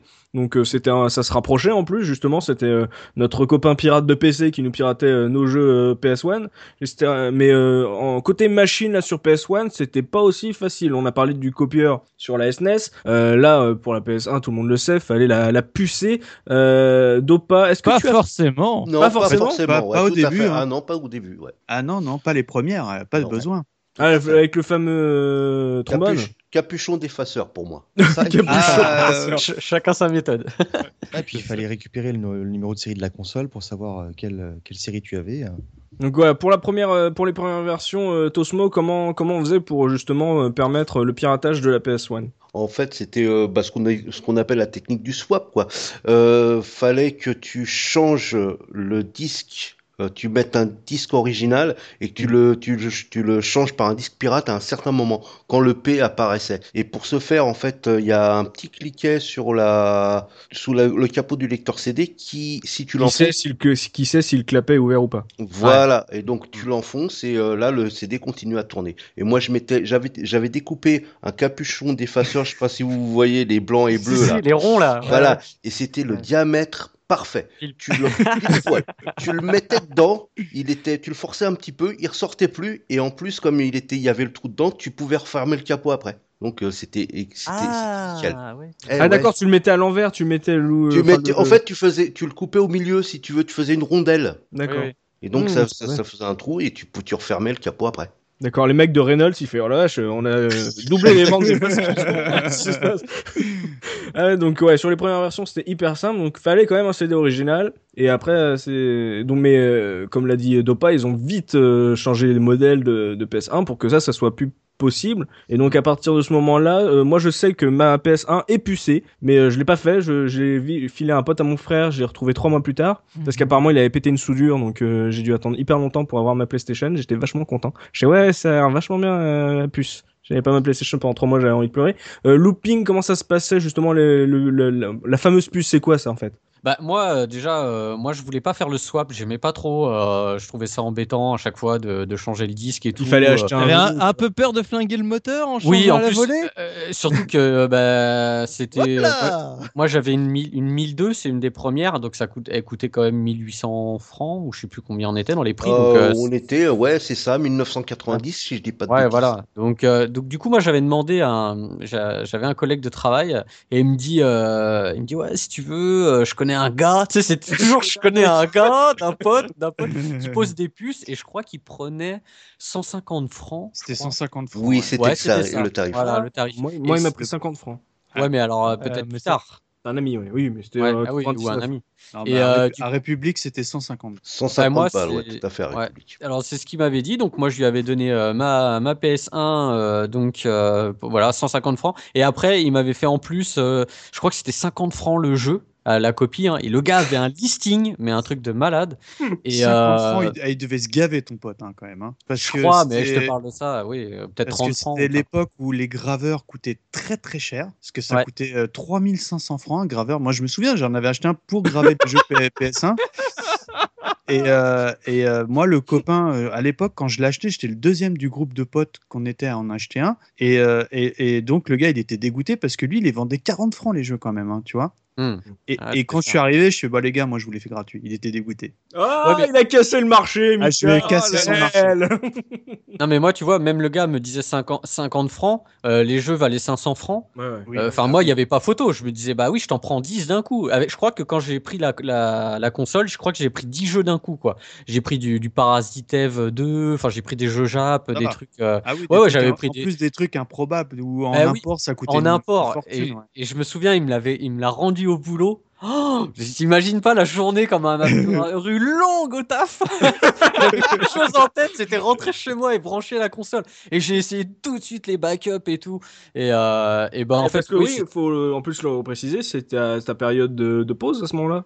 Oui, enfin, j'avais acheté la PS1, c'est parce que je commençais à travailler et je sais, j'avais envie de me faire plaisir. J'avais mes premiers salaires et je m'étais dit tiens, je m'achète. J'avais mes premiers salaires, tiens, et si je payais pas mes jeux Non, mais voilà, non, non, non, j'avais acheté des originaux. Je, l'ai fait pucer euh, quelques temps après. Hein, je l'ai pas fait tout de suite. Ah, quand, quand, je l'ai acheté, euh, je savais même pas qu'on pouvait poser des puces. Hein. Mm. C'est mon collègue de boulot hein, qui m'avait dit ça. Il m'avait dit ouais, euh, on peut mettre des puces euh, parce que je regardais plus toute la presse et tout ça. Et, euh, et donc du coup voilà. Après j'ai découvert ça. J'ai dit mais c'est un truc de malade quoi.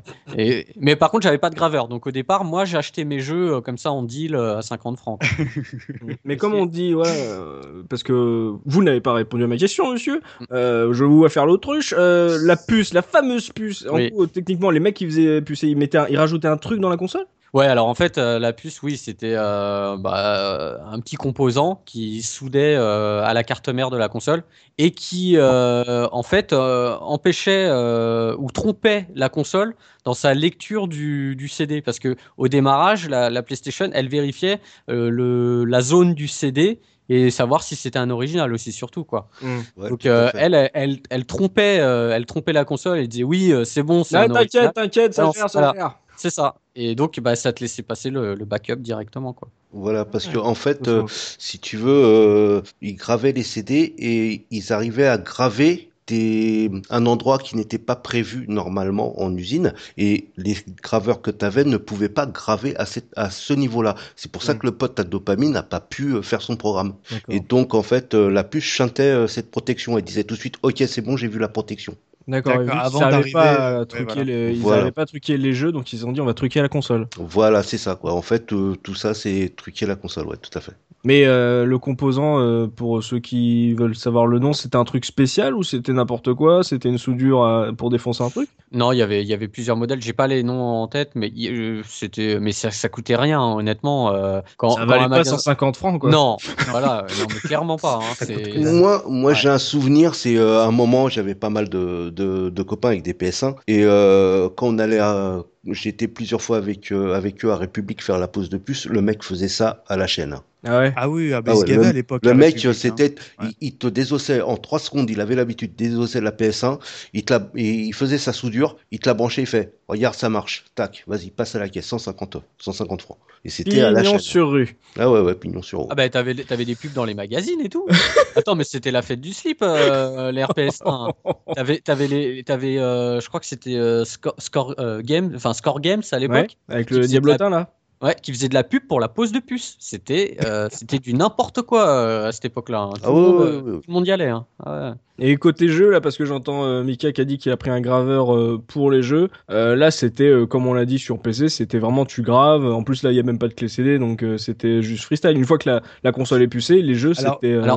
Moi, j'ai envie de te dire oui, et non, parce que il y avait quand même des plus ou moins des techniques à faire pour graver les CD. Je m'en souviens pas être dans le détail, mais euh, par exemple, on, dit verbatim parce que euh, c'était vraiment, enfin moi pour moi j'ai découvert cette marque euh, sur l'ère PlayStation parce que c'était entre guillemets le top du top, de, enfin le Rolls Royce de, de, ce qui se faisait en support CD. Mais tu avais quand même, il fallait pas graver rapidement. Tu avais des logiciels, on l'a dit, il y avait CD pour moi c'était le logiciel ultime pour graver euh, les, euh, les, jeux PlayStation hmm. parce que tout ce qui était Nero, tout ça, arrivait pas bien à lire les protections des CD. D'accord. Et puis, euh, encore une fois, il fallait vraiment pas graver en X vitesse, tu vois. Enfin, il y avait quand même des contraintes et c'était pas rare de cramer des CD. Enfin, moi, me concernant, ah oui. en gros, t'en faisais, ah, t'en cramais ah, au moins un sur trois quand même. Oui, ah, oui. Oui, oui, oui, Ah oui, le taux d'échec était assez élevé où ça te faisait erreur de redondance cyclique, je sais pas quoi. oui, oui, je m'en souviens de ça.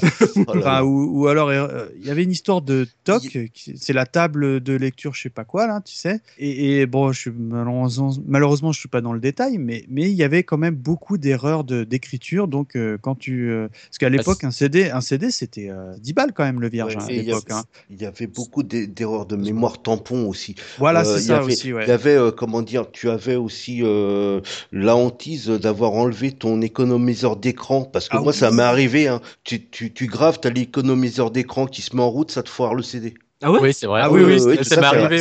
C'était radical. Hein. bah oui, le PC était pas très performant. et... Euh, les mecs de notre génération ne mettent plus d'économiseur d'écran. Oh ouais, c'est vrai, en plus, c'est vrai qu'on les désactivait parce que le PC avait peu, peu de RAM. Donc le peu qui était utilisé par le graveur en train de, de, de mémoriser ce qu'il était en train de faire, euh, oui, ça te faisait foirer la gravure. Il fallait qu'il n'y ait rien qui, qui, intervienne pendant. Moi, je me souviens, quand je gravais un CD, j'étais en stress. Il fallait que, tu sais, qu'il n'y ait rien autour, euh, rien, aucune tâche en tout. ah ouais, et qu'il n'y ait pas de vibration aussi autour de l'ordinateur parce qu'il suffit que tu as quelqu'un qui arrive en courant ou je sais pas qui, qui, qui ne tape, qui hmm. tape l'ordinateur sans faire exprès, terminé la gravure, elle, elle sautait. Bon, moi, hmm. quelqu'un qui tape mon ordi, déjà, euh, il a un Oui, non, mais tu sais, je sais pas, qui, euh, qui, qui, qui, a des gros sabots, j'en sais rien, tu vois, terminé, euh, la moindre vibration, ça foirait les, les copies. Alors, moi, j'ai eu une autre technique pour passer des backups, c'est avec l'action replay. C'est, J'allais en parler. Ah. Ah bah peut-être. Moi je vous entendais avec vos puces depuis tout à l'heure. Bah voilà. De nulos. Toi, elle était en pas fait, Non, en fait, euh, il faut voir que, en gros, j'ai beaucoup de mal avec euh, quand il faut modifier ta console pour euh, pour mm. la pirater. C'est un truc qui moi me gêne énormément. Donc je passe toujours par des solutions sur lesquelles je ne touche absolument pas par la console. Mm-hmm. Et donc, bah quand moi j'ai investi dans une PS1 une fois que l'ère PS1 était terminée, parce que j'avais la Nintendo 64 à l'époque, oui j'avais donc racheté la console d'un pote qui lui faisait via le système Action Replay, qui en fait fonctionne un peu sur le principe du Magic Swap sans foutre euh, le bordel au niveau du moteur. En gros, il euh, faut voir que sur la PS1 des premières générations, parce que ça a évolué au fur et à mesure, mais on y reviendra sur les techniques anti-piratage euh, des consoles. En gros, tu mettais l'Action Replay qui servait de base comme une action replay, comme sur Super Nintendo ou quoi que ce soit. Le but c'était de, faire des codes dans tes jeux, tes machins et compagnie. Mais ce qui n'était pas prévu, c'est qu'en fait, bah, en gros, quand tu allumes ta console, la console lisait justement la partie euh, qui est non copiable des CD, mhm. lançait le BIOS en gros de l'Action Replay où tu faisais tout ce que tu voulais, puis après bah, tu lançais ton jeu et ça démarrait. Et ce qui fait que quand du coup les Action Replay, à partir du moment où tu mettais un ressort, euh, ton bout de truc comme Tosmo, euh, ton bout de plastique, etc., en gros ce que tu pouvais faire c'est tu mettais ton CD en, original. Au, lancement de la console, donc elle lisait le premier segment. Mhm. Quand tu arrivais au BIOS de l'Action Replay, tu ouvrais le capot et comme tu avais ton morceau euh, de ressort, ça resetait pas la console parce que ça maintenait le truc appuyé, donc la console avait l'impression que le capot était toujours ouvert. Tu changeais le CD tranquillement parce que le CD s'était arrêté, donc là tu n'avais pas de risque de foirer ton, ton swap. Tu mettais ton CD euh, copié, tu refermais le capot, tu lançais le jeu de la, via l'Action Replay et tout était parti. Et donc tu n'avais absolument pas à pire, enfin mettre une puce dans ta console, ça fonctionne nickel chrome sans rien faire. Ah, l'action replay a permis de continuer le swap. Exactement. Et devait coûter une fortune à l'époque, non? Non. L'action replay, non 350 francs à peu près, c'était. Ah, Mm. dans ces eaux-là.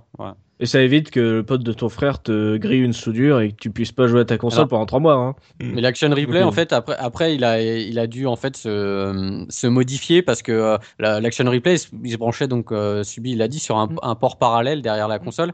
Et bah, après, Sony, ils l'ont viré le port parallèle parce qu'à la base, euh, c'était pour. bah, il a servi à rien. C'est l'extension de mémoire, ça Non, c'était pour linker les consoles.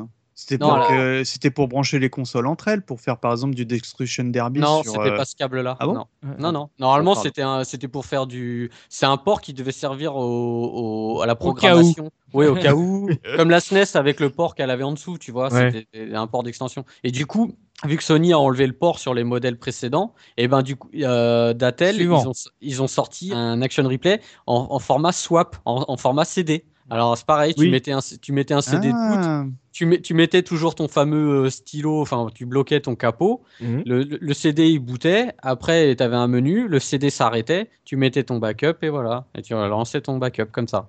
Faut, faut savoir qu'à l'époque, Action Replay eux-mêmes ont été surpris parce que d'un coup, euh, en fait, ils ont eu énormément de demandes et ils ont commencé à en vendre des paquets Ouais. Action Replay parce que du coup, euh, tu sais, par rapport à ce qui d'habitude les Action Replay c'était des ventes plutôt confidentielles si tu veux, c'était Oui. avec quelques personnes qui en, qui en avaient, c'était quand même pas non plus le grand public. Ah, c'était, d'un- c'était, c'était pas une utilisation volontaire à la base. Non. c'était pas Ah, volontaire. Moi, je croyais, moi, tu vois, genre, euh, on a le truc Et ultime, donc, tu euh, vois. quand, quand Mm. les gens ont découvert ça, euh, et du coup, euh, ils ont commencé à acheter des, des action replay par, euh, par, par camion, bah là, ils se sont dit, oh tiens, il y, a- il y a un truc. Et, et c'est pour ça que Sony, sur les multiples révisions de la console, parce que c'est là où on a commencé à voir des, ré- euh, enfin, des, des révisions euh, nombreuses sur- euh, Mm. sur- selon le modèle. Et bah, au bout d'un moment, ils ont viré ce port parce que bah, c'était encore pire finalement que, que de pucer la console. Là, tu n'avais vraiment rien à faire pour que ça tourne. Et ça marche vraiment nickel. Et Alors, au moins, ma console, elle fonctionne toujours parce que le pourquoi je voulais absolument pas une puce, c'est pour, euh, c'est pareil, c'est pour l'anecdote. Moi, j'avais tous mes potes qui avaient une PS1, forcément, qui l'avaient pucée. C'était Mhm. le truc euh, que tout le monde faisait, etc. Moi, j'en avais pas encore. J'étais sur ma NIT 64 et j'ai le souvenir d'un de mes potes qui avait mis une puce, mais un truc, je sais pas comment il avait fait, mais en gros, je vais chez lui, il me fait Ah, tiens, je vais te montrer un jeu, c'est GTA. Alors, déjà, j'étais assez hermétique sur le jeu euh, Oui. euh, de, de départ, et je revois mon pote en train de passer son temps à bidouiller sa console avec un tournevis parce que ah attends maintenant il se passe un truc le moteur tourne plus assez vite ah non maintenant il tourne trop euh, plus lent enfin il tourne trop lentement etc enfin trop vite ou... et en gros il a mis quasiment une demi-heure à lancer GTA pour après euh, voir ce que c'était. Franchement, euh, je tout ça pour ça. Je préfère retourner sur ma 64. Mais si tu veux, je voyais, c'était vraiment le début où je voyais mes potes retourner les consoles. Ah, attends, maintenant elle lit pas bien, euh, je vais, je vais la remettre à l'envers, etc. Et j'étais persuadé que c'était parce que les gens, ils faisaient n'importe quoi à l'intérieur quand ils te soudaient ça en mode, euh, en, en mode gros bourrin, j'en ai rien à foutre. Et j'avais pas envie d'avoir une console où, en gros, euh, même pas deux mois après que je l'ai pucée, en fait, elle tombe en rade et j'ai- j'aurais été obligé d'en racheter une, quoi. De toute façon, les lentilles, euh, enfin, même, même lire des backups euh, pour, les, pour la lentille, c'est pas. Enfin, je, je sais pas, Bruno, si tu peux me dire ça là-dessus, mais je pense pas que ça soit euh, très très bon pour la, pour la console en elle-même. euh. Alors, les... Voilà. le problème avec les PS1, c'est qu'elles ont. Enfin, je sais pas si c'est directement du swap qu'elles en ont souffert, mais vous avez forcément vu quelqu'un qui mettait euh, sa PS1 soit sur la tranche ou à l'envers. Parce Mm. qu'il y a une usure au niveau de, de ce qu'on appelle le sled dans le lecteur. Et c'est une pièce qui a été remplacée par la suite par euh, sa version métallique. Et ce sled, il s'use. Il y a un frottement entre deux pièces en plastique. Ça s'use, ça s'use, ce qui fait que la lentille redescend. Et au final, elle n'arrive plus à accrocher le CD. Et le problème avec les, bah, tout ce qui est backup, c'est que la lentille, elle va, enfin, je sais pas s'il y a, s'il y a un lien, mais elle va faire beaucoup Mm. plus de, de mouvements et user peut-être aussi la, la lentille plus vite. D'accord. D'accord, c'est pour ça qu'on a niqué autant de PS1. Et j'en ai eu un, un paquet entre les mains de PS1 qui avait ce sled usé. Et voilà, on est obligé de la foutre soit sur la tranche, soit sur le dos pour pouvoir y jouer.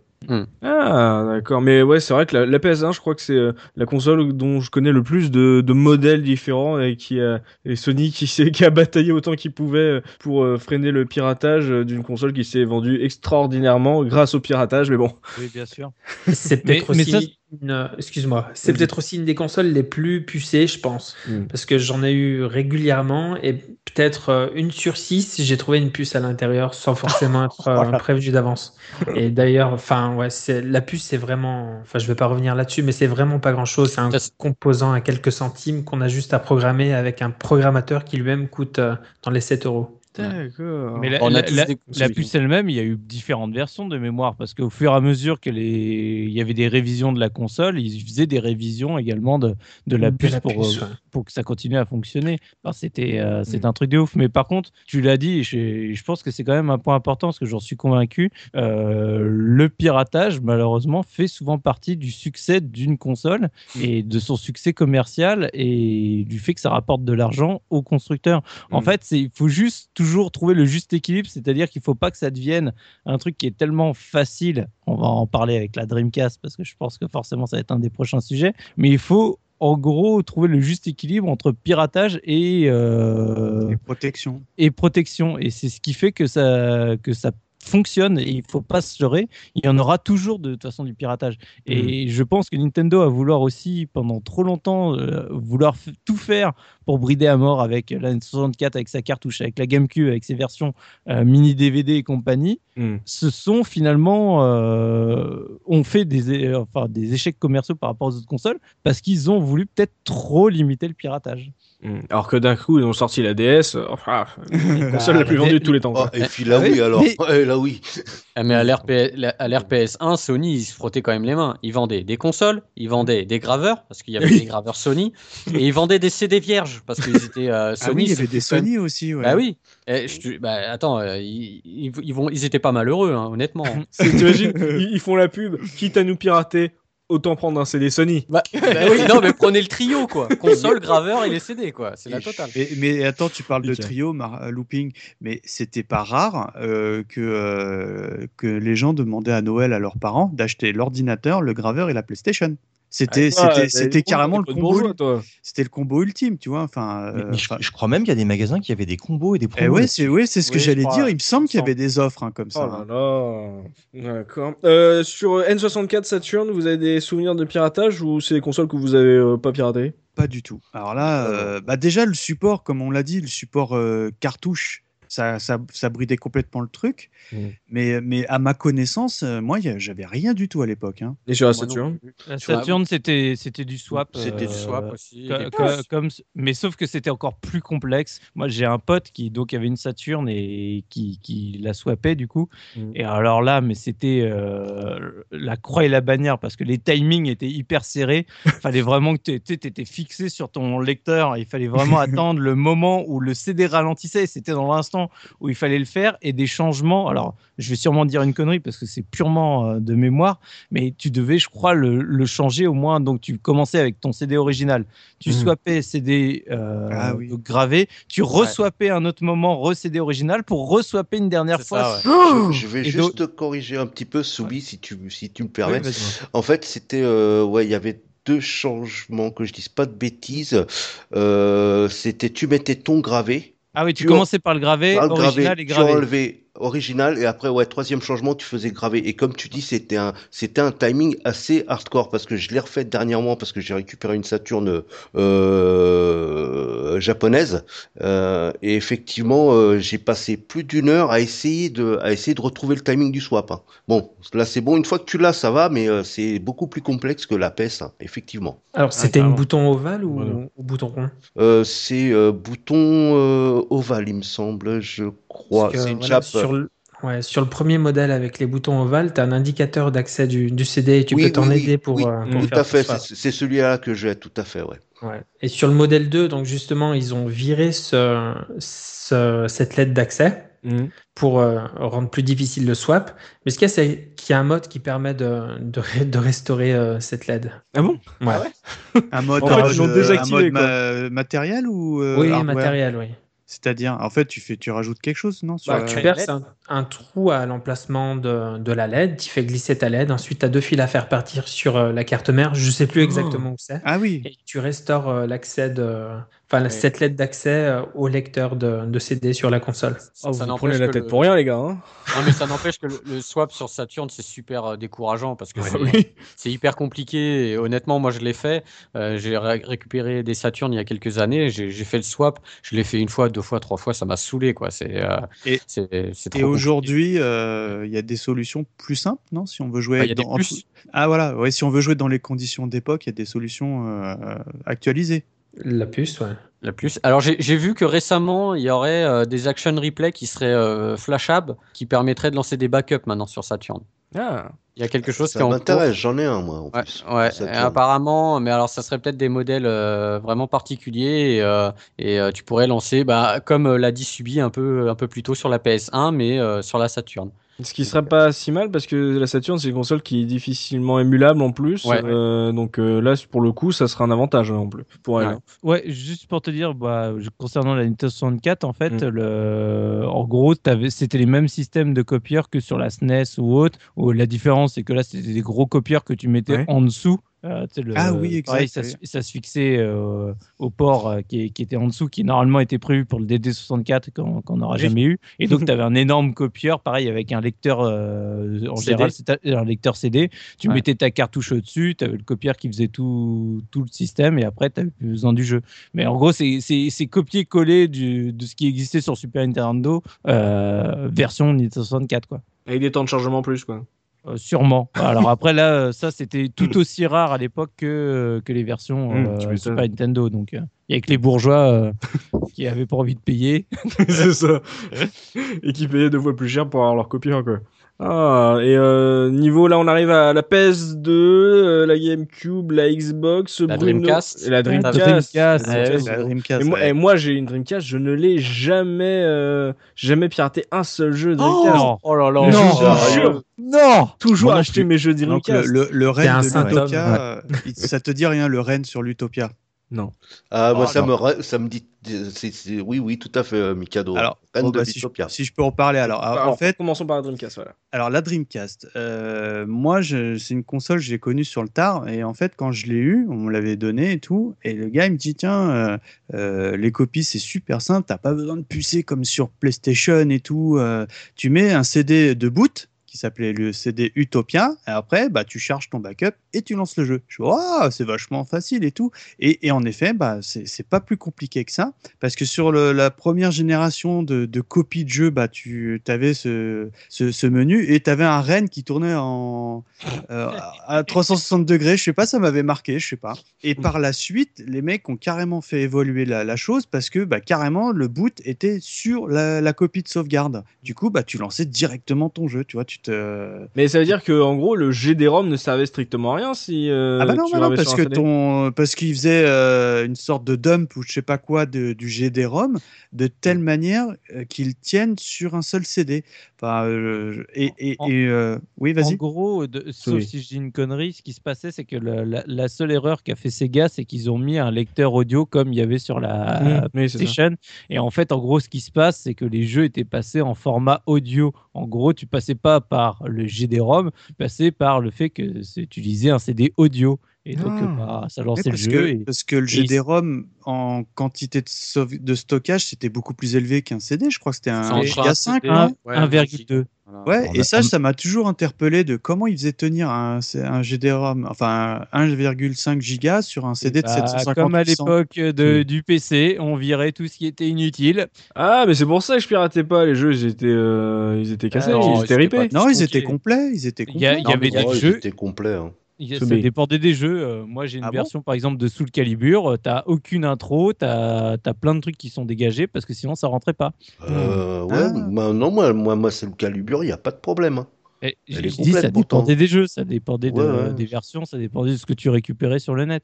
Ah, Après, de toute façon, les jeux étaient en XCD aussi, hein, donc. Euh, ah oui, d'accord. Euh, c'était pas un souci. Ah, je pensais que moi que c'était du remplissage entre guillemets justement pour pallier à la copie, tu vois, genre ah bah ouais, bah nous on va vous faire des trucs où ça va, ça va vous demander au-delà de 700, 800 mégas, mais, même quitte à, mettre des données vides, tu vois. Non mais c'est pareil, un, un, CD PlayStation, des fois, il prenait pas 700 MO, il prenait 400 ou 500 MO. Oui. un GD-ROM, il n'était pas forcément tout le temps plein, quoi. Tu pouvais peut-être que le jeu tenait sur un 700 MO, tu vois. C'est pas. Donc, euh, D'accord, il faisait de, de l'optimisation de, de, place euh, sur tout ce qu'il y avait sur un GD-ROM, quoi. Mais c'est une console qui a été très rapidement piratée. Euh, et en fait, moi, Alors pourquoi elle n'a pas marché? On a dit que ah oui, c'était en corrélation avec Parce qu'elle était trop facilement piratable. Trop facile. Tu n'avais même pas besoin de pucer, tu n'avais rien à faire.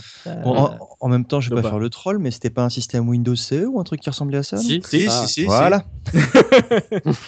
et, le, truc sur la console. Qui, selon moi, je trouve, qui est fatal pour le constructeur, c'est que, au même titre que pour les DS, tu vois, c'est que ta console, tu la pirates comme un gros sauvage, à la différence des puces. Imagine, elle tombe en panne, bah, tu la ramènes au SAV, il n'y a pas de problème. Vu que tu n'as pas touché ni au hardware, ni au software. Hmm. Donc, euh, je pense pour le constructeur, c'est catastrophique ce genre de piratage, tu vois. Hmm. Parce que le, pour le cas de, Sony, bah, euh, le gars, tu la ramènes, il dit C'est quoi ah oui, la, le bah là, il, et il, te, euh, il dégage direct le SAV. C'est quoi ce bouchon d'effaceur qu'il y a dedans là ah, Microsoft a peut-être beaucoup appris, hein, parce qu'après ils s'en sont bien servis pour faire leur console. pas faux, ça. Ah non, mais moi j'ai jamais euh, piraté ma, ma, Dreamcast, quoi. C'est ouf. C'était d'une facilité complètement déconcertante. C'était bah, hallucinant. Quoi. On devait pas avoir la culture du, du piratage chez moi en fait. Euh. Parce que par exemple sur PlayStation, c'est moi qui filais les jeux originaux pour que les potes les gravent en fait. moi j'achetais mes Final Fantasy, mes Metal Gear Solid parce que j'aimais voir la boîte et les livrets. J'étais un peu fou quand j'étais jeune. Moi, je rejoins mes okay. Je pense que c'est ce qui a provoqué la chute euh, de, de Sega parce que. Oh, il y avait la Saturne qui l'avait bien enterré. Ouais, c'est un autre mais débat, tu vois, la, la, Saturne, euh, techniquement, elle était compliquée, tu vois, à, pirater. Là, euh, c'était vraiment d'une simplicité infantile. Donc, ah, ça, sûr ça, ça a peut-être. bah, malheureusement. Sega, ils se sont dit attends, on n'a pas vendu notre Saturne. Eh, on va faire comme Sony, on va faire un truc hyper facile à pirater. on met une puce. Non, non, que dalle, les gars. Oh, dis donc, t'inquiète pas. Ah après, la grande différence aussi par rapport à la PS1, c'est que comme on disait au début, la PS1, les graveurs étaient encore assez difficiles d'accès au tout début parce que ça coûtait cher et compagnie. Là, la Dream, c'est tombé au moment où les graveurs, ça coûtait plus rien. Les CD, ça coûtait plus rien. Et en plus, tu n'avais pas la pucée ou quoi que ce soit. Donc, euh, je veux mm. dire, tu étais dans les meilleures conditions pour vraiment pirater euh, comme un sagouin. Mais je pense que c'est pas ce qui fait que, que la console s'est cassé la gueule. Je pense que Shenmue a bien aidé aussi. Oui. Exactement, et les décisions de Sega Japon aussi. Chez l'adversaire, on a, on a, parlé justement de la PS1 qui était euh, toute une aventure. Bruno, sur la PS2, euh, c'est une console que j'ai moi jamais euh, non plus enfin j'ai arrêté la, le piratage à la PS1 moi donc sur PS2 comment quelles étaient les, les techniques pour pirater? Est-ce qu'il fallait changer aussi une puce? Qu'est-ce qui se passait? Alors sur PS2, bah, c'est pour moi la console qui a, qui a marqué la fin du piratage. Mais il y avait pas mal de méthodes euh, aussi dessus. Bah, la première, c'était le swap magique que beaucoup de monde euh, doit connaître. c'est quoi ça? Euh, le swap magique, en fait, c'est trois choses. C'est un CD, un DVD et une slide card. Le CD te permet de faire euh, de faire passer des backups au format CD, comme euh, je crois Metal Slug 5, il doit être au format CD, si je dis pas de bêtises. Bah, les premiers jeux PS2, ils étaient souvent au format CD, ouais. Ah ouais, ça se voyait avec euh, les CD, ouais. La, couleur bleue. La couleur bleue. Bleu, oui, c'est marqué dessus aussi, normalement. Compact au bruit, tu l'entendais aussi. Oui, c'est ça. Et donc le DVD pour les backups DVD et la slide card qui permet de slider, enfin de faire sortir le lecteur. Je parle de la PS2 FAT. Ouais, ouais de sortir le, le, swap, le swap DVD euh, ou CD et d'y mettre ensuite le backup pour euh, le booter. C'est, moi, je, je l'ai eu, hein, ce truc-là. C'était une galère parce que euh, vous vous souvenez, la PS2 FAT, elle a une petite façade avec le logo PlayStation. Donc, ça, il fallait enlever, cette, il fallait la déclipser. L'arracher l'arracher. Même. Non, non, non, non, non, non, non, non, non, non. On pouvait la déclipser. si tu faisais... Moi, je l'avais déclipsé, et euh, mais c'était hyper long parce que tu devais rentrer euh, ta, ta, carte en plastique qui ressemblait un peu à une carte de crédit, mais un peu euh, taillée comme un crochet. Ouais. Et tu devais aller dans la console, attraper euh, à l'intérieur le lecteur et, le, et tirer le tiroir vers toi. Oh là là Et tu mettais 5 minutes hein, à mettre un backup. non, t'exagères. Non, mais c'était chiant. C'est pour ça qu'après, il y a eu des versions où les gens changeaient carrément la coque de la PS2 FAT pour mettre un, tiroir en fait euh, où tu appuies sur le bouton et ça ouvrait le capot sur le dessus. Sur Slim surtout. Et ça, c'est arrivé. Non, euh, je te parle de la FAT. La FAT, tu changeais le capot supérieur. Pour en faire euh, comme le. Pour en faire, pour, pour pas avoir à sortir le tiroir. En fait, euh, tu ouvrais et tu récupérais le CD, tu remets. Enfin, c'était c'était beaucoup moins compliqué à faire qu'avec la carte, on va dire en plastoc. Ouais, ouais, je me souviens de ça, oui, tout à fait, ouais. Mais c'est fou, vrai. Et c'est arrivé assez rapidement par rapport à l'exploitation de, de, la console? Parce que moi, c'est une console que je connais très très mal, donc le piratage encore moins. Alors, le swap magique, je sais pas, mais il me semble que la faille qui permet de, de lancer un backup, je crois que ça n'a pas trop traîné pour, euh, pour arriver. C'est forcément arrivé avant le, le swap magique. Hmm. On peut faire la même, la même manipulation sans avoir de, de swap magique. Ou presque. Sur, sur, un swap aussi compliqué, comment on a pu oser appeler ça magic Je pense que c'est marketing. c'est marketing. Ça, non mais vous êtes fou de toucher à la console comme ça. Ah non, c'est sale. Quand tu regardes le prix des jeux PS2 à l'époque, c'était c'était quoi? Ça coûtait quand même une blinde quoi. Tu choisissais bien ton jeu avant de l'acheter. Oui, mais en même temps sur PS2, euh, il y, a, y, a, eu très peu. Enfin, je veux dire, il y avait beaucoup de, de très bons jeux, donc euh, au final. Euh, et puis en termes de CD là, sur, enfin là, vous passiez au DVD pour graver vos jeux? Ouais, Il fallait un graveur DVD. Oh, mais à l'ère PS2, t'avais déjà. Ah, quoique, début PS2, peut-être pas beaucoup. 2001, 2001-2002. Ouais, ouais, ouais. ouais. Donc euh, là, et là, faut avoir des DVD vierges alors? Bah ouais, c'était des DVD. Bah, c'est plus le même prix, hein, les gars. Ouais, mais ça restait. Oh, c'était cher un DVD à l'époque. Hein, tout ça pour retirer le lecteur avec une carte de crédit. Oh là là, moi je m'y serais jamais risqué. Avec hein. la gold et, tout. C'est pour ça que sur la version FAT est après arrivé la solution miracle qui est qui, qui est en fait avec euh, le, le, le modem qui, qui est sorti après que tu mettais derrière. Oui. Donc en gros, ça, ça, ça, a créé un truc qui, était extraordinaire parce que tu n'avais plus besoin de tripoter ta console. Et euh, en gros, il y, a eu une période où euh, le copain de ma sœur passait son temps à me demander, euh, comme moi j'achetais tous mes jeux en originaux sur PS2, il me fait Ah tiens, tu peux me prêter ce jeu-là Ah, et puis tu peux me prêter celui-là Ah, et celui-là, tu peux me le prêter tu... Au bout d'un moment, je me disais Bon, euh, ça a l'air chelou, mais je, je, comprends pas tout. Parce que, en général, euh, quand tu gravais, tu récupérais directement l'ISO sur Internet, donc tu n'avais pas forcément besoin du jeu original. Je comprenais pas pourquoi il me le demandait. Et en fait, ce qui était génial, c'est que, donc, avec ce système-là que tu, que tu mettais pour brancher le modem derrière, tu peux brancher un disque dur externe. Ah. Enfin, euh, interne, interne. interne. pardon. Hmm. Donc en gros, euh, tu branches ton disque dur, tu mets ton modem et après, bah, pareil, tu avais des CD de boot donc, qui te lançaient sur un programme et donc tu mettais ton CD original. Une fois que le truc était lancé, en fait, en gros, tu lançais, enfin, tu retirais le CD de boot, tu mettais ton CD original, tu faisais copier sur disque dur. Énorme. Il mouline, il mouline. Et puis une fois qu'il a fini la conversion, tu enlèves le CD et tu n'as plus qu'à jouer à le jeu que tu as copié sur le disque dur. Non seulement tu touches pas à la console, mais en plus, tu faisais des accès purement par disque dur, c'est-à-dire que tout tes temps de chargement était réduit. Ah bah oui, réduit le top, extrêmement fortement. Donc euh, ça, ça a été la solution, mais extraordinaire, où, moi-même, je m'en sers, mais je m'en sers pour pas utiliser le lecteur optique, pour pas le fatiguer, et parce que les temps de chargement sont complètement réduits. Donc maintenant, le, tous les jeux que j'ai, en original, parce que je les ai tous achetés en originaux, je lance, je convertis, et après, j'y joue sans, sans, le CD euh, sur, la, sur la PS de Fat. Ah, c'est bon ça On pourrait enfin jouer Soldier of Fortune Et tu sais, moi, ça m'a fait rigoler parce que euh, bah, à l'époque, je, sais, j'étais dans, je travaillais dans le, dans le jeu vidéo, quoi. Et, euh, et ce, ce, cet adaptateur réseau, il se vendait pas. C'était un mmh. truc, personne, parce qu'il y avait très peu de jeux qui l'utilisaient. C'était à la base pour jouer en ligne. Ouais, t'avais Socom, t'avais un jeu de, de, chat avec la Etoy ou je sais pas quoi. Enfin, t'avais deux trois, deux, trois trucs, mais ça, ça n'avait aucune utilité. Le truc prenait la poussière dans les rayons. Mmh. Et quand il y a eu ce système qui est apparu, et le truc est s'est arraché comme des petits pains. Tout le monde en voulait. Sur Internet, c'est parti, ça a commencé à flamber et tout. Et ça m'a fait délirer, quoi. Bon, moi, j'en avais récupéré un, heureusement. Et euh, pareil, de mon côté, bah, j'ai installé un disque dur interne comme ça avec. Et, euh, et vas-y, que tu te mets les copies euh, facilement. C'est bien, C'est le truc que Tosmo nous avait montré à la RGC. C'est exactement. ah ouais, ça marche hyper bien en plus. Hein. Oui. Et il y a une évolution en fait par rapport à ça qui est arrivée vraiment un peu plus tard. Si tu peux en parler, Bruno, peut-être du Free MC Boot? Ouais, alors c'est un sujet quand même, quand même qui est très très un sujet tabou. Non, euh, très vaste, mais euh, plutôt enfin dans son fonctionnement. Euh, c'est vrai que ça arrivait, je crois, quand même assez tard sur la PlayStation 2. Quoi.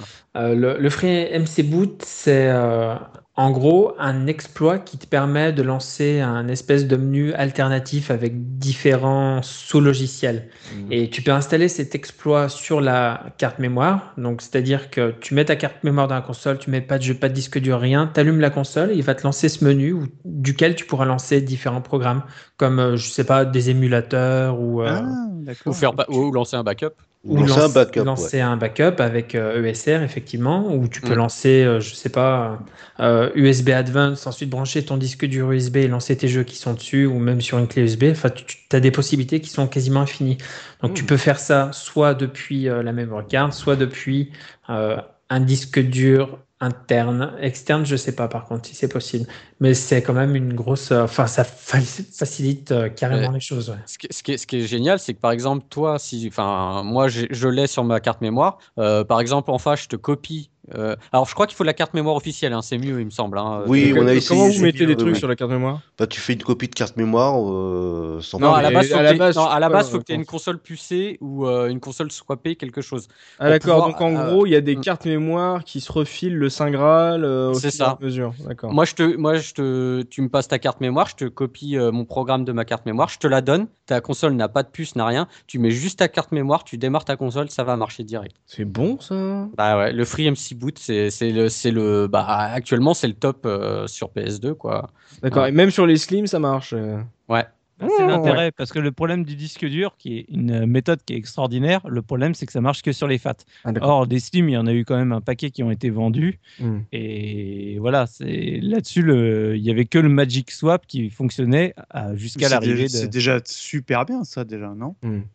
Les- vraiment, les possibilités de, de Free MC Boot, on peut dire aussi Free Mac Boot, c'est la typo qui veut ça.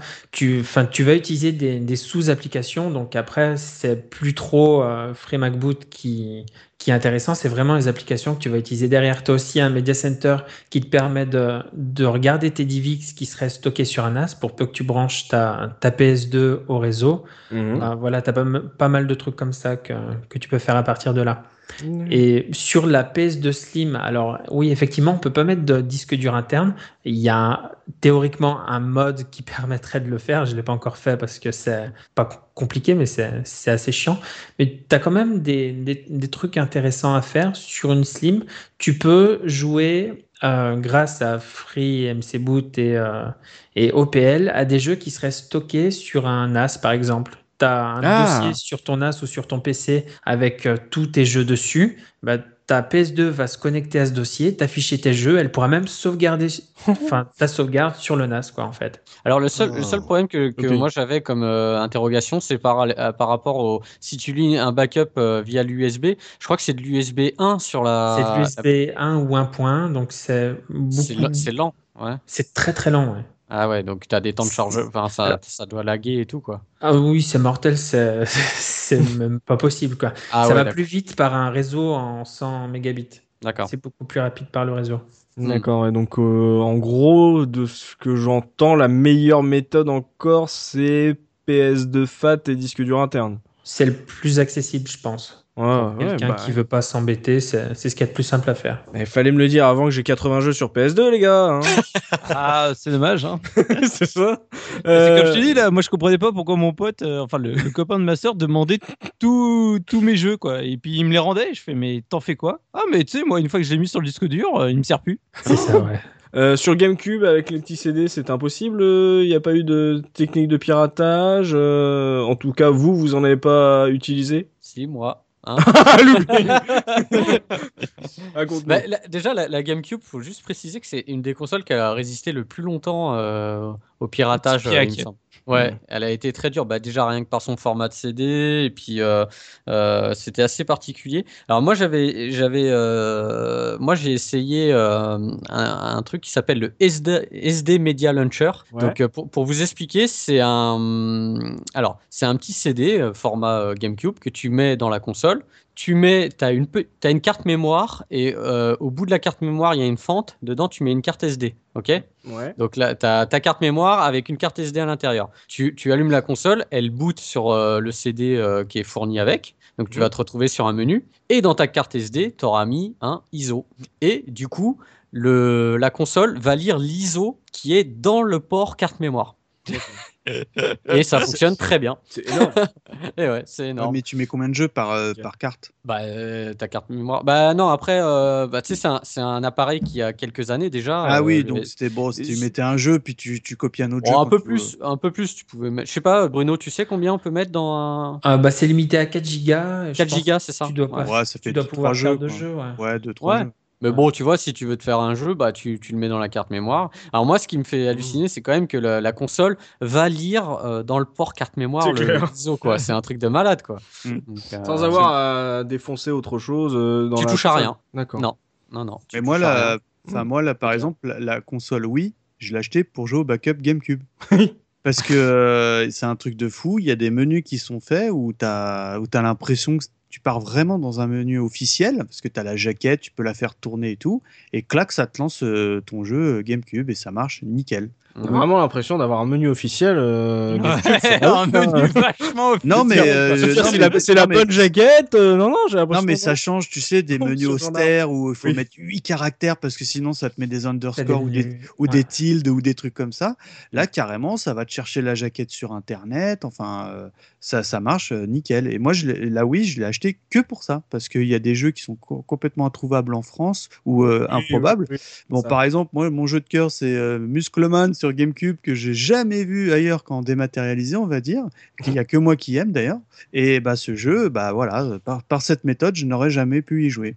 Mais la, ouais, la GameCube, a- c'est pareil, les puces, elles sont arrivées assez tardivement. hein. Moi, je, moi, je connais. Ouais, ouais, ouais, moi je connais la, la Viper Extreme, c'est une des plus, des plus connues, euh, bon, qui permet de lancer les backups. Mais ce qui est marrant, c'est que aussi, euh, comme euh, l'avait dit Subi pour la PS2, c'est que les, les gars, ils changeaient le top, enfin l'ouverture de la console, euh, pour mettre un format 12 cm. Oui, Donc oui, tu je l'ai déjà vu ça. Ouais, Ouais. tu changeais la coque de, de la GameCube, enfin le, surtout le haut, Et- et euh, en fait, bah, à l'emplacement, il était beaucoup plus large et tu pouvais mettre un DVD-R euh, à l'intérieur. Oui, parce que de toute façon, à l'intérieur de la GameCube, ça faisait pas la taille d'un d'un petit, euh, des petits CD. Tu pouvais. C'est- euh, C'était un peu ouais. plus large, mais tu Mm. pouvais pas rentrer un CD Mais normal. Ouais, même le pas. lecteur euh, optique, il allait jusqu'au bout du CD Ah bah en tout cas, euh, je sais pas, Bruno, tu connais toi cette modif de, de monter un, un 12 J'ai- cm Je changeais J'ai le capot, vu, en fait. mais il me semble qu'à partir du moment où tu le graves, il va pas aller au- au-delà de, D'accord. des euh, 8 cm, ça, je crois. Ah, d'accord, Ouais, c'est la gravure du jeu qui n'ira pas plus loin, quoi. Ouais, la gravure, il y a pas. Enfin, ton support, il fera 12 cm, mais ta gravure, elle ira pas plus loin. C'est comme si, je sais pas, tu as déjà gravé un CD normal. Si Oui, tu oui, le remplis oui. pas, euh, voilà, ça va Bah, pas. Ouais. L'intérêt, c'était de le graver sur un DVD-R qui était beaucoup moins cher qu'un 8 cm. Mm. Tu vois ce que je veux dire? Un, DV un DVD 8 cm Oui, oui. vierge, ça coûte beaucoup plus cher qu'un DVD-R. Donc Mm. euh, l'intérêt était de changer la coque, d'avoir une puce, tu étais obligé d'avoir une puce, et donc tu pouvais lancer ton backup euh, comme ça. Quoi. Et tu crois qu'il y a des gars qui ont, qui ont été à la cisaille pour couper les bords euh, du, du DVD pour. C'est- Oh là là Non, véridique, il y en a qui jouaient la console ouverte, enfin euh, Ah, Oh là là, là tu te prends le faisceau dans la tronche et tout, enfin, formidable. Ah, et bon, bah, donc encore une puce euh, sur la, la GameCube, mais euh, beaucoup plus facile à pirater euh, que la N64. On termine sur la Xbox. c'est une console qui est chère à nos yeux sur la case rétro. FR, tu veux dire, sur, la- sur la- notre Casebox. Je ne peux pas m'empêcher de me tourner vers Looping parce que c'est un peu le, le fan, le fan de la Xbox ici sur la case. Il a même permis à Alexis Blanchet de faire des cours super à ses élèves. Euh, Vas-y, parle-nous. euh, c'est une, enfin, la technique est tellement incroyable que on on n'aurait même pas pu l'inventer en fait. Alors, il y a deux techniques. Alors, euh, pareil, la Xbox, c'est une console qui a été assez rapidement piratée. Euh, le pourquoi, c'est parce qu'elle a une Windows, pardon. Bah, c'est une architecture qui ressemble beaucoup à un PC, donc euh, qui est qui est quasiment comme un PC. Donc, les pirates, pour eux, ça a été très rapide de trouver les failles. Donc moi, la première, alors la, la première fois que je l'ai fait, c'est je venais d'avoir la Xbox. Ouais. Et euh, je l'avais eu par le boulot, donc je vous rassure, je l'avais pas payé. Donc euh, le premier soir, en fait, Ah, euh, je me suis dit, rassurés bah, là. voilà, je me suis dit que je vais la hacker et euh, la méthode qui était à l'époque, c'est ce qui s'appelle la méthode du hot swap.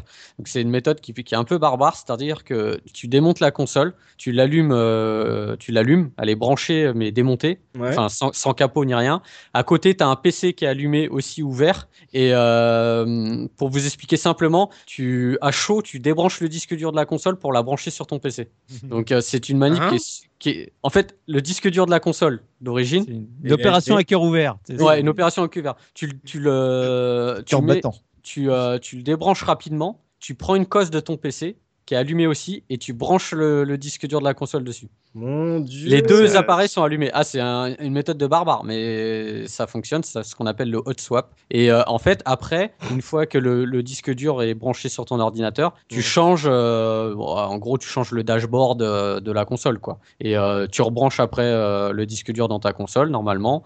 Mhm. Et après, bah, tu as un dashboard différent qui automatiquement lit les backups, pas, pas de puce, rien. Enfin, voilà, quoi. C'est, ça marche direct, quoi.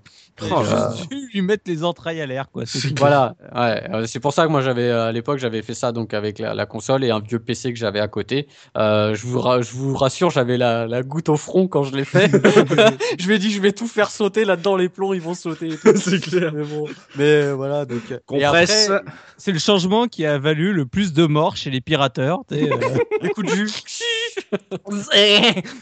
c'est clair. Sinon, en, parallèle, il y a. Donc, ça, c'est le hot swap. Sinon, il y a une méthode qui est beaucoup plus cool. S'appelle Le le, Splinter Cell. Le soft mode, ouais. euh, le soft mode qui, euh, en fait, euh, utilise. Sur la Xbox, on appelle, on appelle ça aussi les exploits. En fait, les exploits, c'est de pouvoir injecter du code dans la console. Ouais. Et pour, et pour ce faire, eh ben, il y avait sur la Xbox, il y avait trois jeux qui avaient, euh, dont les, on utilisait les sauvegardes de ces jeux-là. Il y avait Splinter Cell, il y avait euh, 007 euh, Espion pris pour cible, et, et le troisième c'était Mecha, Mecha Salt ou un truc comme ça, Mecha. C'est dommage, ça aurait été trop fort que ce soit que des trucs d'espionnage. D'espionnage, infiltration. C'est et, clair. et en fait, bah, ça, c'est tu lançais. euh, alors, il fallait que tu branches euh, soit un- une clé USB euh, sur. Parce que les ports manettes de la Xbox, en fait, c'est c'est des ports USB, tout simplement. Parce que C'est un PC, hein, et euh, ça a la même, euh, la même procédure. Donc, soit tu branchais un- une clé USB sur le port manette, soit tu arrivais à injecter euh, dans ta carte mémoire euh, le code qu'il fallait. Vous savez, les cartes mémoire se mettaient sur la, la man- la manette de la Xbox. Et comment tu mettais ce code dans la manette, dans, dans la carte alors? Bah, il fallait la, pouvoir la relier à ton PC, je crois, Bruno, Ah hein, oui, si oui, je dis pas de bêtises. hein. C'est ça, ouais. Ouais, voilà. ouais. En fait, c'est de l'USB avec un format propriétaire. Et une fois que tu as rafistolé ton truc pour avoir du vrai USB, bah t'as... c'est ni plus ni moins qu'une clé USB, ta, ta carte mémoire après. C'est Ouais, ça. en fait, la manette et le, le port USB, quoi. Ouais. D'accord. Ouais, le cordon fait, de la manette et le port USB, et, euh, il va pouvoir lire la, la Mm, carte mm, mémoire mm. qui est branchée dessus. C'est D'accord. c'est ça. Et euh, donc, bah, tu lances ton jeu, tu lances la sauvegarde qui est dans ta clé USB ou dans ta carte mémoire. Donc, cette fameuse sauvegarde de, de- du jeu qui, mais qui est corrompue et qui te permet d'avoir un menu. Et à partir de ce menu-là, bah, tu, vas, tu vas lancer l'installation d'un autre dashboard, euh, tout ça. Et c'est pas très compliqué. Si tu as le matériel sous la main, c'est pas très compliqué à faire. Quoi. Et c'est- Et c'est là qui est génial, c'est que en gros, ce jeu qui a permis à tant de possesseurs de Xbox de pirater leur console, soit le jeu préféré de Mikado Twix. Ah oui. oui, c'est vrai. en Oui, plus. Ah fait oui, de oui. base, Splinter Cell, c'est un jeu qui permet de pirater une console. On Ouais. n'aura pas pu Ah oui, mais dans, le- dans le jeu, tu pirates et tout. En plus, C'est quoi, ça. tu vois, c'est- ouais. Ah, c'est bon. Et donc ça, c'est les deux techniques principales. euh, Ah, c'est le, plus donc euh. La technique de l'électrocuté et euh, la technique Ah, euh, de l'infiltré. quoi. Après, comme toutes les consoles, elle, elle a aussi des puces. hein. Elle a eu Mm. sa grande période de puces, mais euh, honnêtement, moi, j'ai jamais posé de puce sur une Xbox. Euh, voilà, le, le soft mode suffit, à- suffit à lui-même. C'est simple et t'as pas besoin de te prendre la tête. Graver les CD, il y a rien de particulier. C'est des DVD-R. Mm. Euh, voilà, il y a, pas de protection. euh, Et En plus, tu peux les, tu peux les Ouais. copier aussi sur le disque dur. Oui, oui, exact aussi. Hein, Nous, on- y met des vieux jeux. Bah, c'est vrai que tu peux changer le disque dur d'origine qui est à la base un 8 Go ou 10 Go max. Donc euh, très limité. Donc tout de suite tu vas basculer sur un, un- tu peux mettre un plus gros disque dur jusqu'à 500 Go. Mm. Et, euh, et bah après bah alors là tu mets tu mets tout ce que tu veux en termes de jeu, tu peux y aller. hein. Y a pas de Après, c'est comme sur PS2, c'est J, tu peux y mettre ouais, la totale, quoi. Manque plus que des jeux. Oh non. J'étais sûr que Soubia allait réagir. Et non, parce que ce qui est intéressant, non, vous- je crois que vous en aviez parlé sur l'épisode Shenmue, mais justement le fait que la console est, est piratable, eh ben, euh, tu, re- tu peux récupérer des backups de jeux qui sont entre guillemets hors commerce, notamment le Shenmue 2, qui est traduit en français, que tu ne peux pas jouer autrement que par cette méthode de- de- d'install. Oui. tu vois Oui, tout à fait. ouais. Mm. Bon, non, mais mais bon qui joue enfin il y a pas Qui beaucoup de gens pirate, qui jouent. seulement. Ouais. Ouais, mais c'est vrai qu'il y a le- la version euh, française de, de Shenmue. euh, totalement. Grâce à cette méthode, c'est beau quand même. Mm, Bon, c'est ça. On essaye de défendre Ouais, c'est ça. Mickey hein. essaie de ressortir du bien dans, dans, ce, dans ce podcast totalement honteux de, de, de grands pirates, de malandrins. Euh, en termes de technique anti- anti-piratage sur toutes ces consoles, donc on a surtout parlé de Sony qui a changé, les- qui a fait des modifs sur ses consoles. Est-ce que vous voyez euh, d'autres techniques qui avaient été un peu compliquées euh, pour les pirates à, à contourner ou finalement euh, que ça soit euh, la, la PS2, la Dreamcast ou euh, euh, toutes ces consoles, c'était vraiment très facile et que, enfin, se sont pas autant démenés que Sony sur PS1. Bah écoute, moi j'ai pas l'impression que c'était très compliqué pour. En fait, à partir du moment où il y a eu les puces, moi je me souviens dès qu'il y avait une console qui sortait, c'est est-ce qu'il y a une puce? Tu vois, c'était le, c'était direct. Hein. Euh, dès qu'il y avait un nouveau modèle, on attendait qu'il y ait la puce. Donc euh, les, les, bidouilleurs hackers, euh, ils penchaient directement sur les méthodes de puce.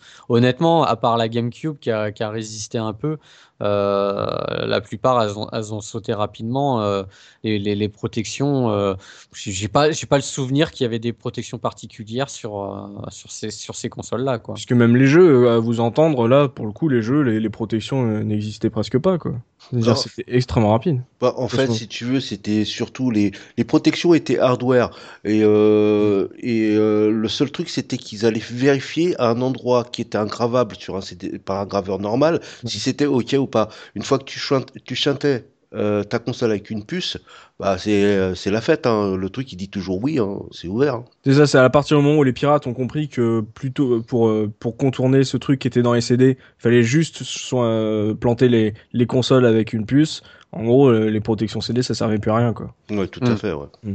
Alors par exemple, on, on, cite souvent, et je pense qu'ils sont déjà en train de l'écrire dans les commentaires, euh, sur euh, par exemple sur la PS1, on parlait de Metal Gear Solid 1 avec le fait que euh, la fréquence de Meryl était écrite sur le sur l'arrière de la boîte du jeu. le problème, c'est que Meryl, si tu l'appelles pas, au bout d'un moment, c'est elle qui t'appelle, donc ça ne servait à rien. Donc euh, ça n'empêchait pas le, le, piratage de, de, ce, de ce très grand jeu, mais euh, finalement, ouais, ils n'ont pas essayé de reproduire les trucs qu'on a vus sur les micros avec à, la LucasArts. Euh, non, par contre, ils, ouais, ils, étaient, ils, mettaient des fois des, euh, des vérifications. Je crois que sur certaines enfin sur certains jeux, c'est arrivé que la, le jeu aille vérifier en cours de, temps en temps. Mmh. Ouais, si c'était un, un original ou pas, et ils pouvaient te modifier le cours du jeu. Ah Donc, euh, tu avais des actions euh, qui pouvaient être. Euh, je sais plus, je crois. Là, je parle sur PC, mais par exemple, il y a, y, a, y a, des jeux comme ça où ça allait te modifier. le, le... Enfin, le jeu devenait infaisable en fait. Ça te modifiait la difficulté. ou... difficulté ou alors il te parlait dans le jeu, je crois que c'est dans Spyro. Euh, hmm. il me semble, hein, sur PlayStation oui, tout à fait. Oui, il te dit ah bah tiens, on s'aperçoit que tu joues une partie euh, craquée et euh, bah le boss, du coup, enfin je, je, me, je, me, mélange peut-être, mais il me semble que le boss devient d'une difficulté insurmontable et tout, enfin des trucs comme ça. Oui, oui, et ça corrompait ta sauvegarde. et donc en point technique sur aujourd'hui, on veut dire, enfin même si ces consoles-là, PS2, Dreamcast, Xbox, GameCube, elles sont pas encore trop trop vieilles euh, est-ce qu'il y a des techniques qui ressemblent à celles qu'on peut qu'on a entendues euh, sur euh, l'Amstrad avec des clés SD On a vu sur Looping avec sa, GameCube. Ça n'a pas trop, ça pas encore trop évolué ces techniques. Bah, peut-être Bruno, tu, tu connais sur le GD EMU Alors le principe, j'en ai pas, par contre, mais sur le hmm. principe, c'est bah, sur Dreamcast. Hein. Oui, sur Dreamcast, c'est hmm. comme, comme un linker, quoi, où tu auras ta liste, enfin une arborescence, ta liste de jeux et tu lances ton jeu. D'accord. Mais euh, tu le branches où? Oui. Alors, tu vires ton GD-ROM et tu le branches à la place du GD-ROM. Ça, ça a la même connectique. Ah. Ce qu'il faut savoir, c'est que le connecteur entre le GD-ROM et la Dreamcast, c'est grossièrement de l'IDE comme sur un PC, quoi. Hmm. Donc, il suffit d'on vire le GD-ROM, on fout ça à la place, et au cul de la console, bah, tu fous une clé USB ou un disque dur USB, et là, tu peux lancer euh, ce que tu as envie. Ouais, je vois, parce que j'ai souvent démonté euh, ma Dreamcast. Euh, effectivement, d'accord, c'est comme ça que ça marche. Ah, c'est bien ça. Mais en gros, tu le, tu l'éventres. Enfin, tu la, tu, tu retires totalement le lecteur. Ouais, faut retirer tout. Pour ce mode, enfin ce mode-là, pour euh, installer cette carte, il faut normalement, si je dis pas de bêtises, retirer complètement le lecteur. Ah, énorme. Après, tu l'as fait customiser par Vadou et hop, t'as une nouvelle console. Euh, ouais, carrément. En linker, ce serait top ça. Après, faut pas, faut pas oublier qu'au niveau des consoles, pour tout ce qui est console à cartouche, justement, autant à l'époque ça a été extrêmement compliqué, autant maintenant depuis quelques temps c'est la révolution inverse. Hmm. C'est-à-dire que à partir du moment où c'est une console à cartouche, il n'y a rien de plus facile que d'y mettre un linker. Et maintenant, tu as les linkers pour chaque, euh, chaque console. Hein, que ça, as la Master System, la NES, la Super, la Mega Drive, la Nintendo 64, la PC Engine, la Game Gear, elles ont toutes leur linker et sincèrement, ça marche quand même vraiment très très bien, à part quelques cas exceptionnels comme justement sur la SNES où tu as des jeux où il y avait des, puces intégrées à l'intérieur, donc ça crée des problèmes de compatibilité au niveau de certaines ROM. Mm. Mais franchement, euh, là j'en ai acheté un à ma sœur, du coup un linker sur SNES. Euh, ceux, ceux, ceux, qui sont faits par Kritz, je crois, je ne sais pas si je le prononce bien, c'est K-R-I-T-2-Z ou un truc dans le genre. Ils sont vraiment super. Il en a fait quasiment pour beaucoup de consoles. Mm. Et le peu que j'en ai testé sur la, sur la SNES, mais ça marche du feu de Dieu et c'est extraordinaire. quoi. Et donc là, tu as tout dans une carte SD que dans une cartouche qui a la forme de la cartouche d'origine, tu la mets dans ta console, tu branches, tu allumes, tu lances le jeu que tu as envie et puis c'est parti quoi. Hmm. Et moi, je trouve ça bien parce que je trouve hmm. que tu, tu, tu, tu, restes sur la bécane d'origine. Voilà, tu joues dans les euh, mêmes conditions d'époque. moi, c'est ce que je recherche comme solution. Je trouve. Moi, moi ça me dérange pas, honnêtement. Jouer sur un linker, j'ai pas. Et pour les homebrew, c'est génial aussi, quoi. Au moins, tu lances les homebrew facilement et tu joues sur la console d'origine. Parce qu'un homebrew que tu lances par émulateur, euh, comme le jeu n'existait pas à l'époque et que tu le joues en version émulation, tu n'as pas spécialement l'impression de jouer un jeu SNES ou un jeu Master System, etc. Alors que là, le fait de le mettre sur ton linker, de lancer la console et d'être avec ta manette, ta, ta, manette Super Nintendo sur ta Super Nintendo, et là tu vois un Zelda Parallel World qui se lance sur ton écran cathodique, et franchement, là, ça a de la gueule. quoi. Hmm. Donc, euh, la DS aura au moins apporté la technologie des linkers. Euh. Et, puis euh, même sur, euh, tu prends là les consoles CD qu'on a dit, petit à petit, ça, ils vont se tourner soit sur les, sur des linkers avec le, la bidouille de la Dreamcast, ou alors vraiment le côté disque dur comme tu as eu avec la PS2 qui sera pas un mauvais choix non plus et ça, ça sera vachement bien hein. Euh, moi là pour le coup vous m'avez donné envie de me craquer une PS2 fat euh, pour euh, y mettre des un disque dur interne ça serait tellement classe ça c'est pour ça, c'est ça. On, y reviendra dans 10 ans pour voir comment les techniques ont évolué sur nos chères consoles. Et enfin, j'ai déjà vu euh, certaines personnes avec euh, des 360, je vois à peu près dans quel avenir on, s'amène. Mais bon, euh, avant de passer à la conclusion de ce podcast, messieurs, on va se faire une petite pause musicale avec Tosmo qui nous a concocté une sélection un peu particulière, bien dans le ton. vous avez pu vous en rendre compte au début de, de cette émission. Alors Tosmo, qu'est-ce que tu es en train de nous faire écouter sur ce podcast? Explique-nous ce que c'est ces tintements. Alors en fait, c'est ce qui c'est des crack-tro, en fait, c'est des, des, musiques de crack-tro. C'est ce qu'il y avait euh, au bout de, des disquettes euh, Amiga et Atari ST, en fait. Euh, des intros de craquer. Voilà, des intros craqués. Et euh, donc, à la première écoute, on a pu avoir un morceau de Desecrator qui s'appelle Intro, Intro Frontry, pardon, qui mhm. était sur le crack de Pepe Hammer par Crystal. Et puis là, on va s'écouter encore de l'Amiga. Euh, mhm. C'est Random Voice mhm. avec le morceau Monday qui était sur le crack de Vroom. Voilà, comme on l'a pu le dire, hein, là c'était vraiment euh, la démo scène et en plus voilà certains musiciens qui se faisaient plaisir euh, sur les versions craquées. Donc voilà, c'était une bonne idée de Tosmo de leur rendre hommage avec ces pauses musicales. On va s'écouter ça et on se retrouve tout de suite après avec le grand retour du questionnaire de Bernard Pixel. À tout de suite.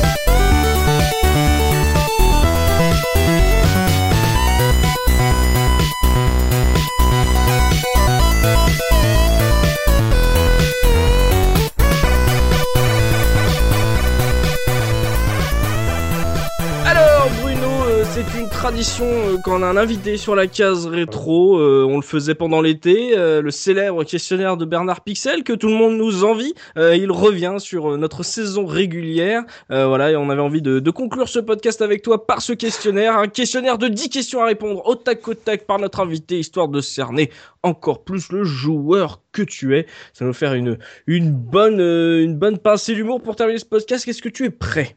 Oui. et on commence tout de suite par la première question de Bernard Pixel. Sur quel jeu as-tu ressenti ta plus grande fierté en voyant le générique de fin défiler? Wow. Euh, pop, pop, pop, pop, pop, euh, je dirais. Euh, allez, Shenmue 2. Ah oui, je te comprends, j'ai jamais eu le courage de le terminer. Alors à partir du moment où on dit il y aura pas de 3, je fais bon, euh, le 2 va te faire foutre, hein, voilà. Ah, et Shenmue 2, je te comprends. Euh, deuxième question, quel est selon toi le personnage le plus classe de l'histoire vidéoludique? Le plus classe, Oui. je dirais Hitman. Oh, pourquoi? Il y a Bah, rien. il est classe, attends, il a du charisme et tout. C'est Monsieur Propre qui a mis un costard. Non, mais attends, il en impose quand même. D'accord, bon, a une Hitman. cravate rouge, s'il te plaît. Euh, J'ai rien préparé, donc ça sort tel quel. Mais c'est le but, c'est le but du questionnaire. hein. Donc Hitman, d'accord. Troisième question. Au contraire, quel est selon toi le personnage le plus ringard de l'histoire vidéoludique? Euh, Mario. Ah bien, bravo, Je vais me bravo. faire plein d'ennemis, mais Mario. Un plombier qui arrive pas à, voilà, à Ah bah, il, aurait dû, il- demander à Peach de jouer un jeu de bagnole euh, sur Amstrad, quoi. Ouais, ex- exactement. D'accord, Mario, le personnage le plus ringard. Vous pouvez répondre à Bruno tout de suite dans les commentaires. Je Euh, défoncer. Quatrième question. Si tu devais enterrer un jeu dans le désert du Nouveau-Mexique, lequel choisirais-tu? Je dirais Ghostbusters sur Master System. Pourquoi ça? Parce que j'ai jamais réussi à le finir. Grosse Ah, il, frustration. il est, il est super dur, quoi. Hmm, tu le connais, Soubi? Non, j'ai pas pratiqué, mais connaissant certains trucs dans le même genre, je n'ose imaginer ce que Ah, ça doit être. fait- il m'en a fait baver celui-là. Je l'ai jamais terminé. Je crois que c'est le dernier jeu qu'on a acheté sur euh, Master System. Hmm, Ghostbuster, bah voilà. Euh, ça va me donner envie de, de l'essayer d'un coup là. Là là. Bonne chance. Clair.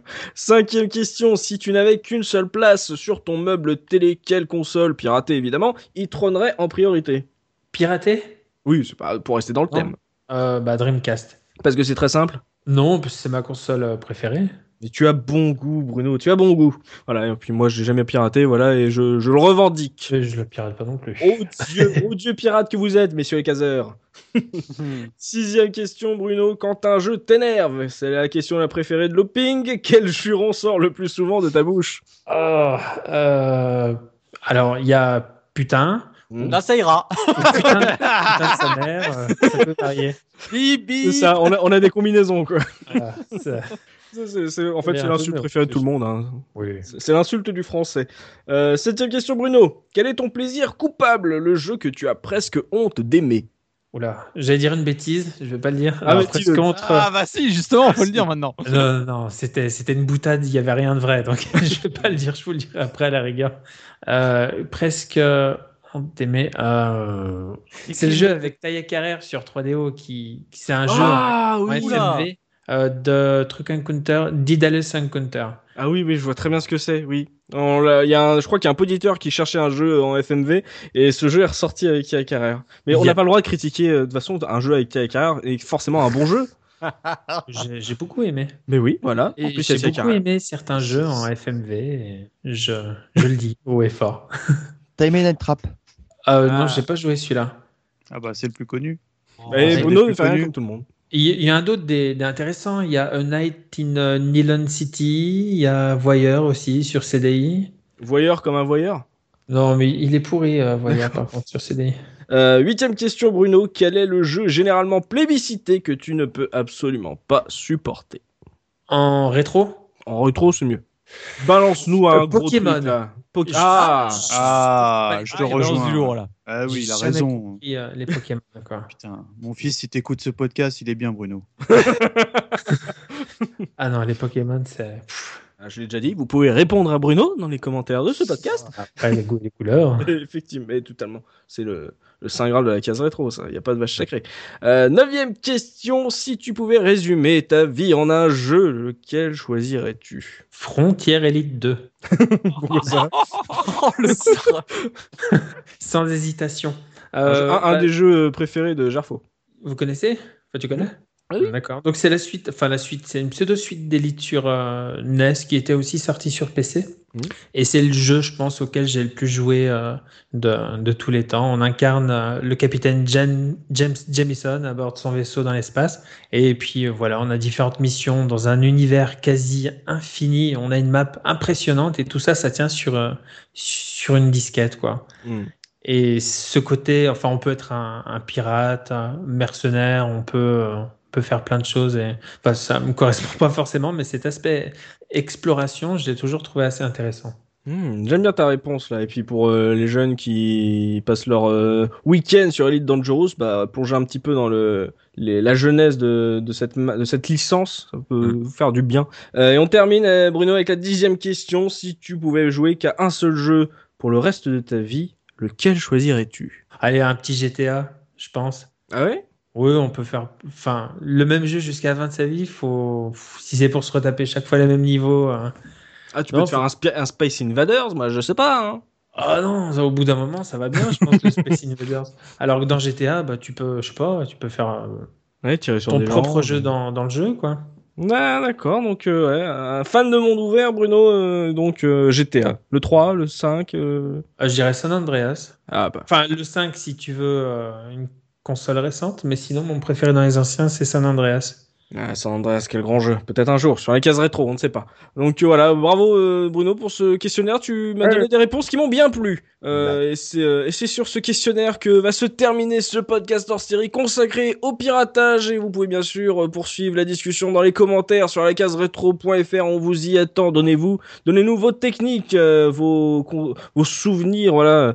merci à, à tous mes chroniqueurs d'avoir participé à cette émission. Merci à toi Bruno d'avoir accepté notre invitation pour partager ton expertise sur le sujet. Ça nous a fait vraiment extrêmement plaisir de te, de te recevoir, de t'avoir sur ce podcast. Encore merci d'être venu. Merci à vous de m'avoir accueilli. C'est hmm. avec grand plaisir. Et merci à vous, chers auditeurs, de nous avoir suivis. Euh, on espère qu'on vous a fait passer un bon moment et qu'on aura su faire ressurgir quelques vieux souvenirs de piratage chez les plus vieux ou montrer à nos auditeurs les plus jeunes que oui, à son époque, papa, il craquait tous ces jeux pareils. Voilà, on va se donner rendez-vous dans 15 jours pour un nouveau podcast de la case rétro. D'ici là, n'hésitez pas à vous abonner à notre chaîne iTunes pour ne pas rater les prochaines émissions. Puis si vous nous laissez une note, un commentaire, ça sera encore mieux. On vous remerciera encore plus. Et n'oubliez pas notre slogan, le rétro gaming est l'avenir des consoles next-gen. Salut, salut Salut, salut.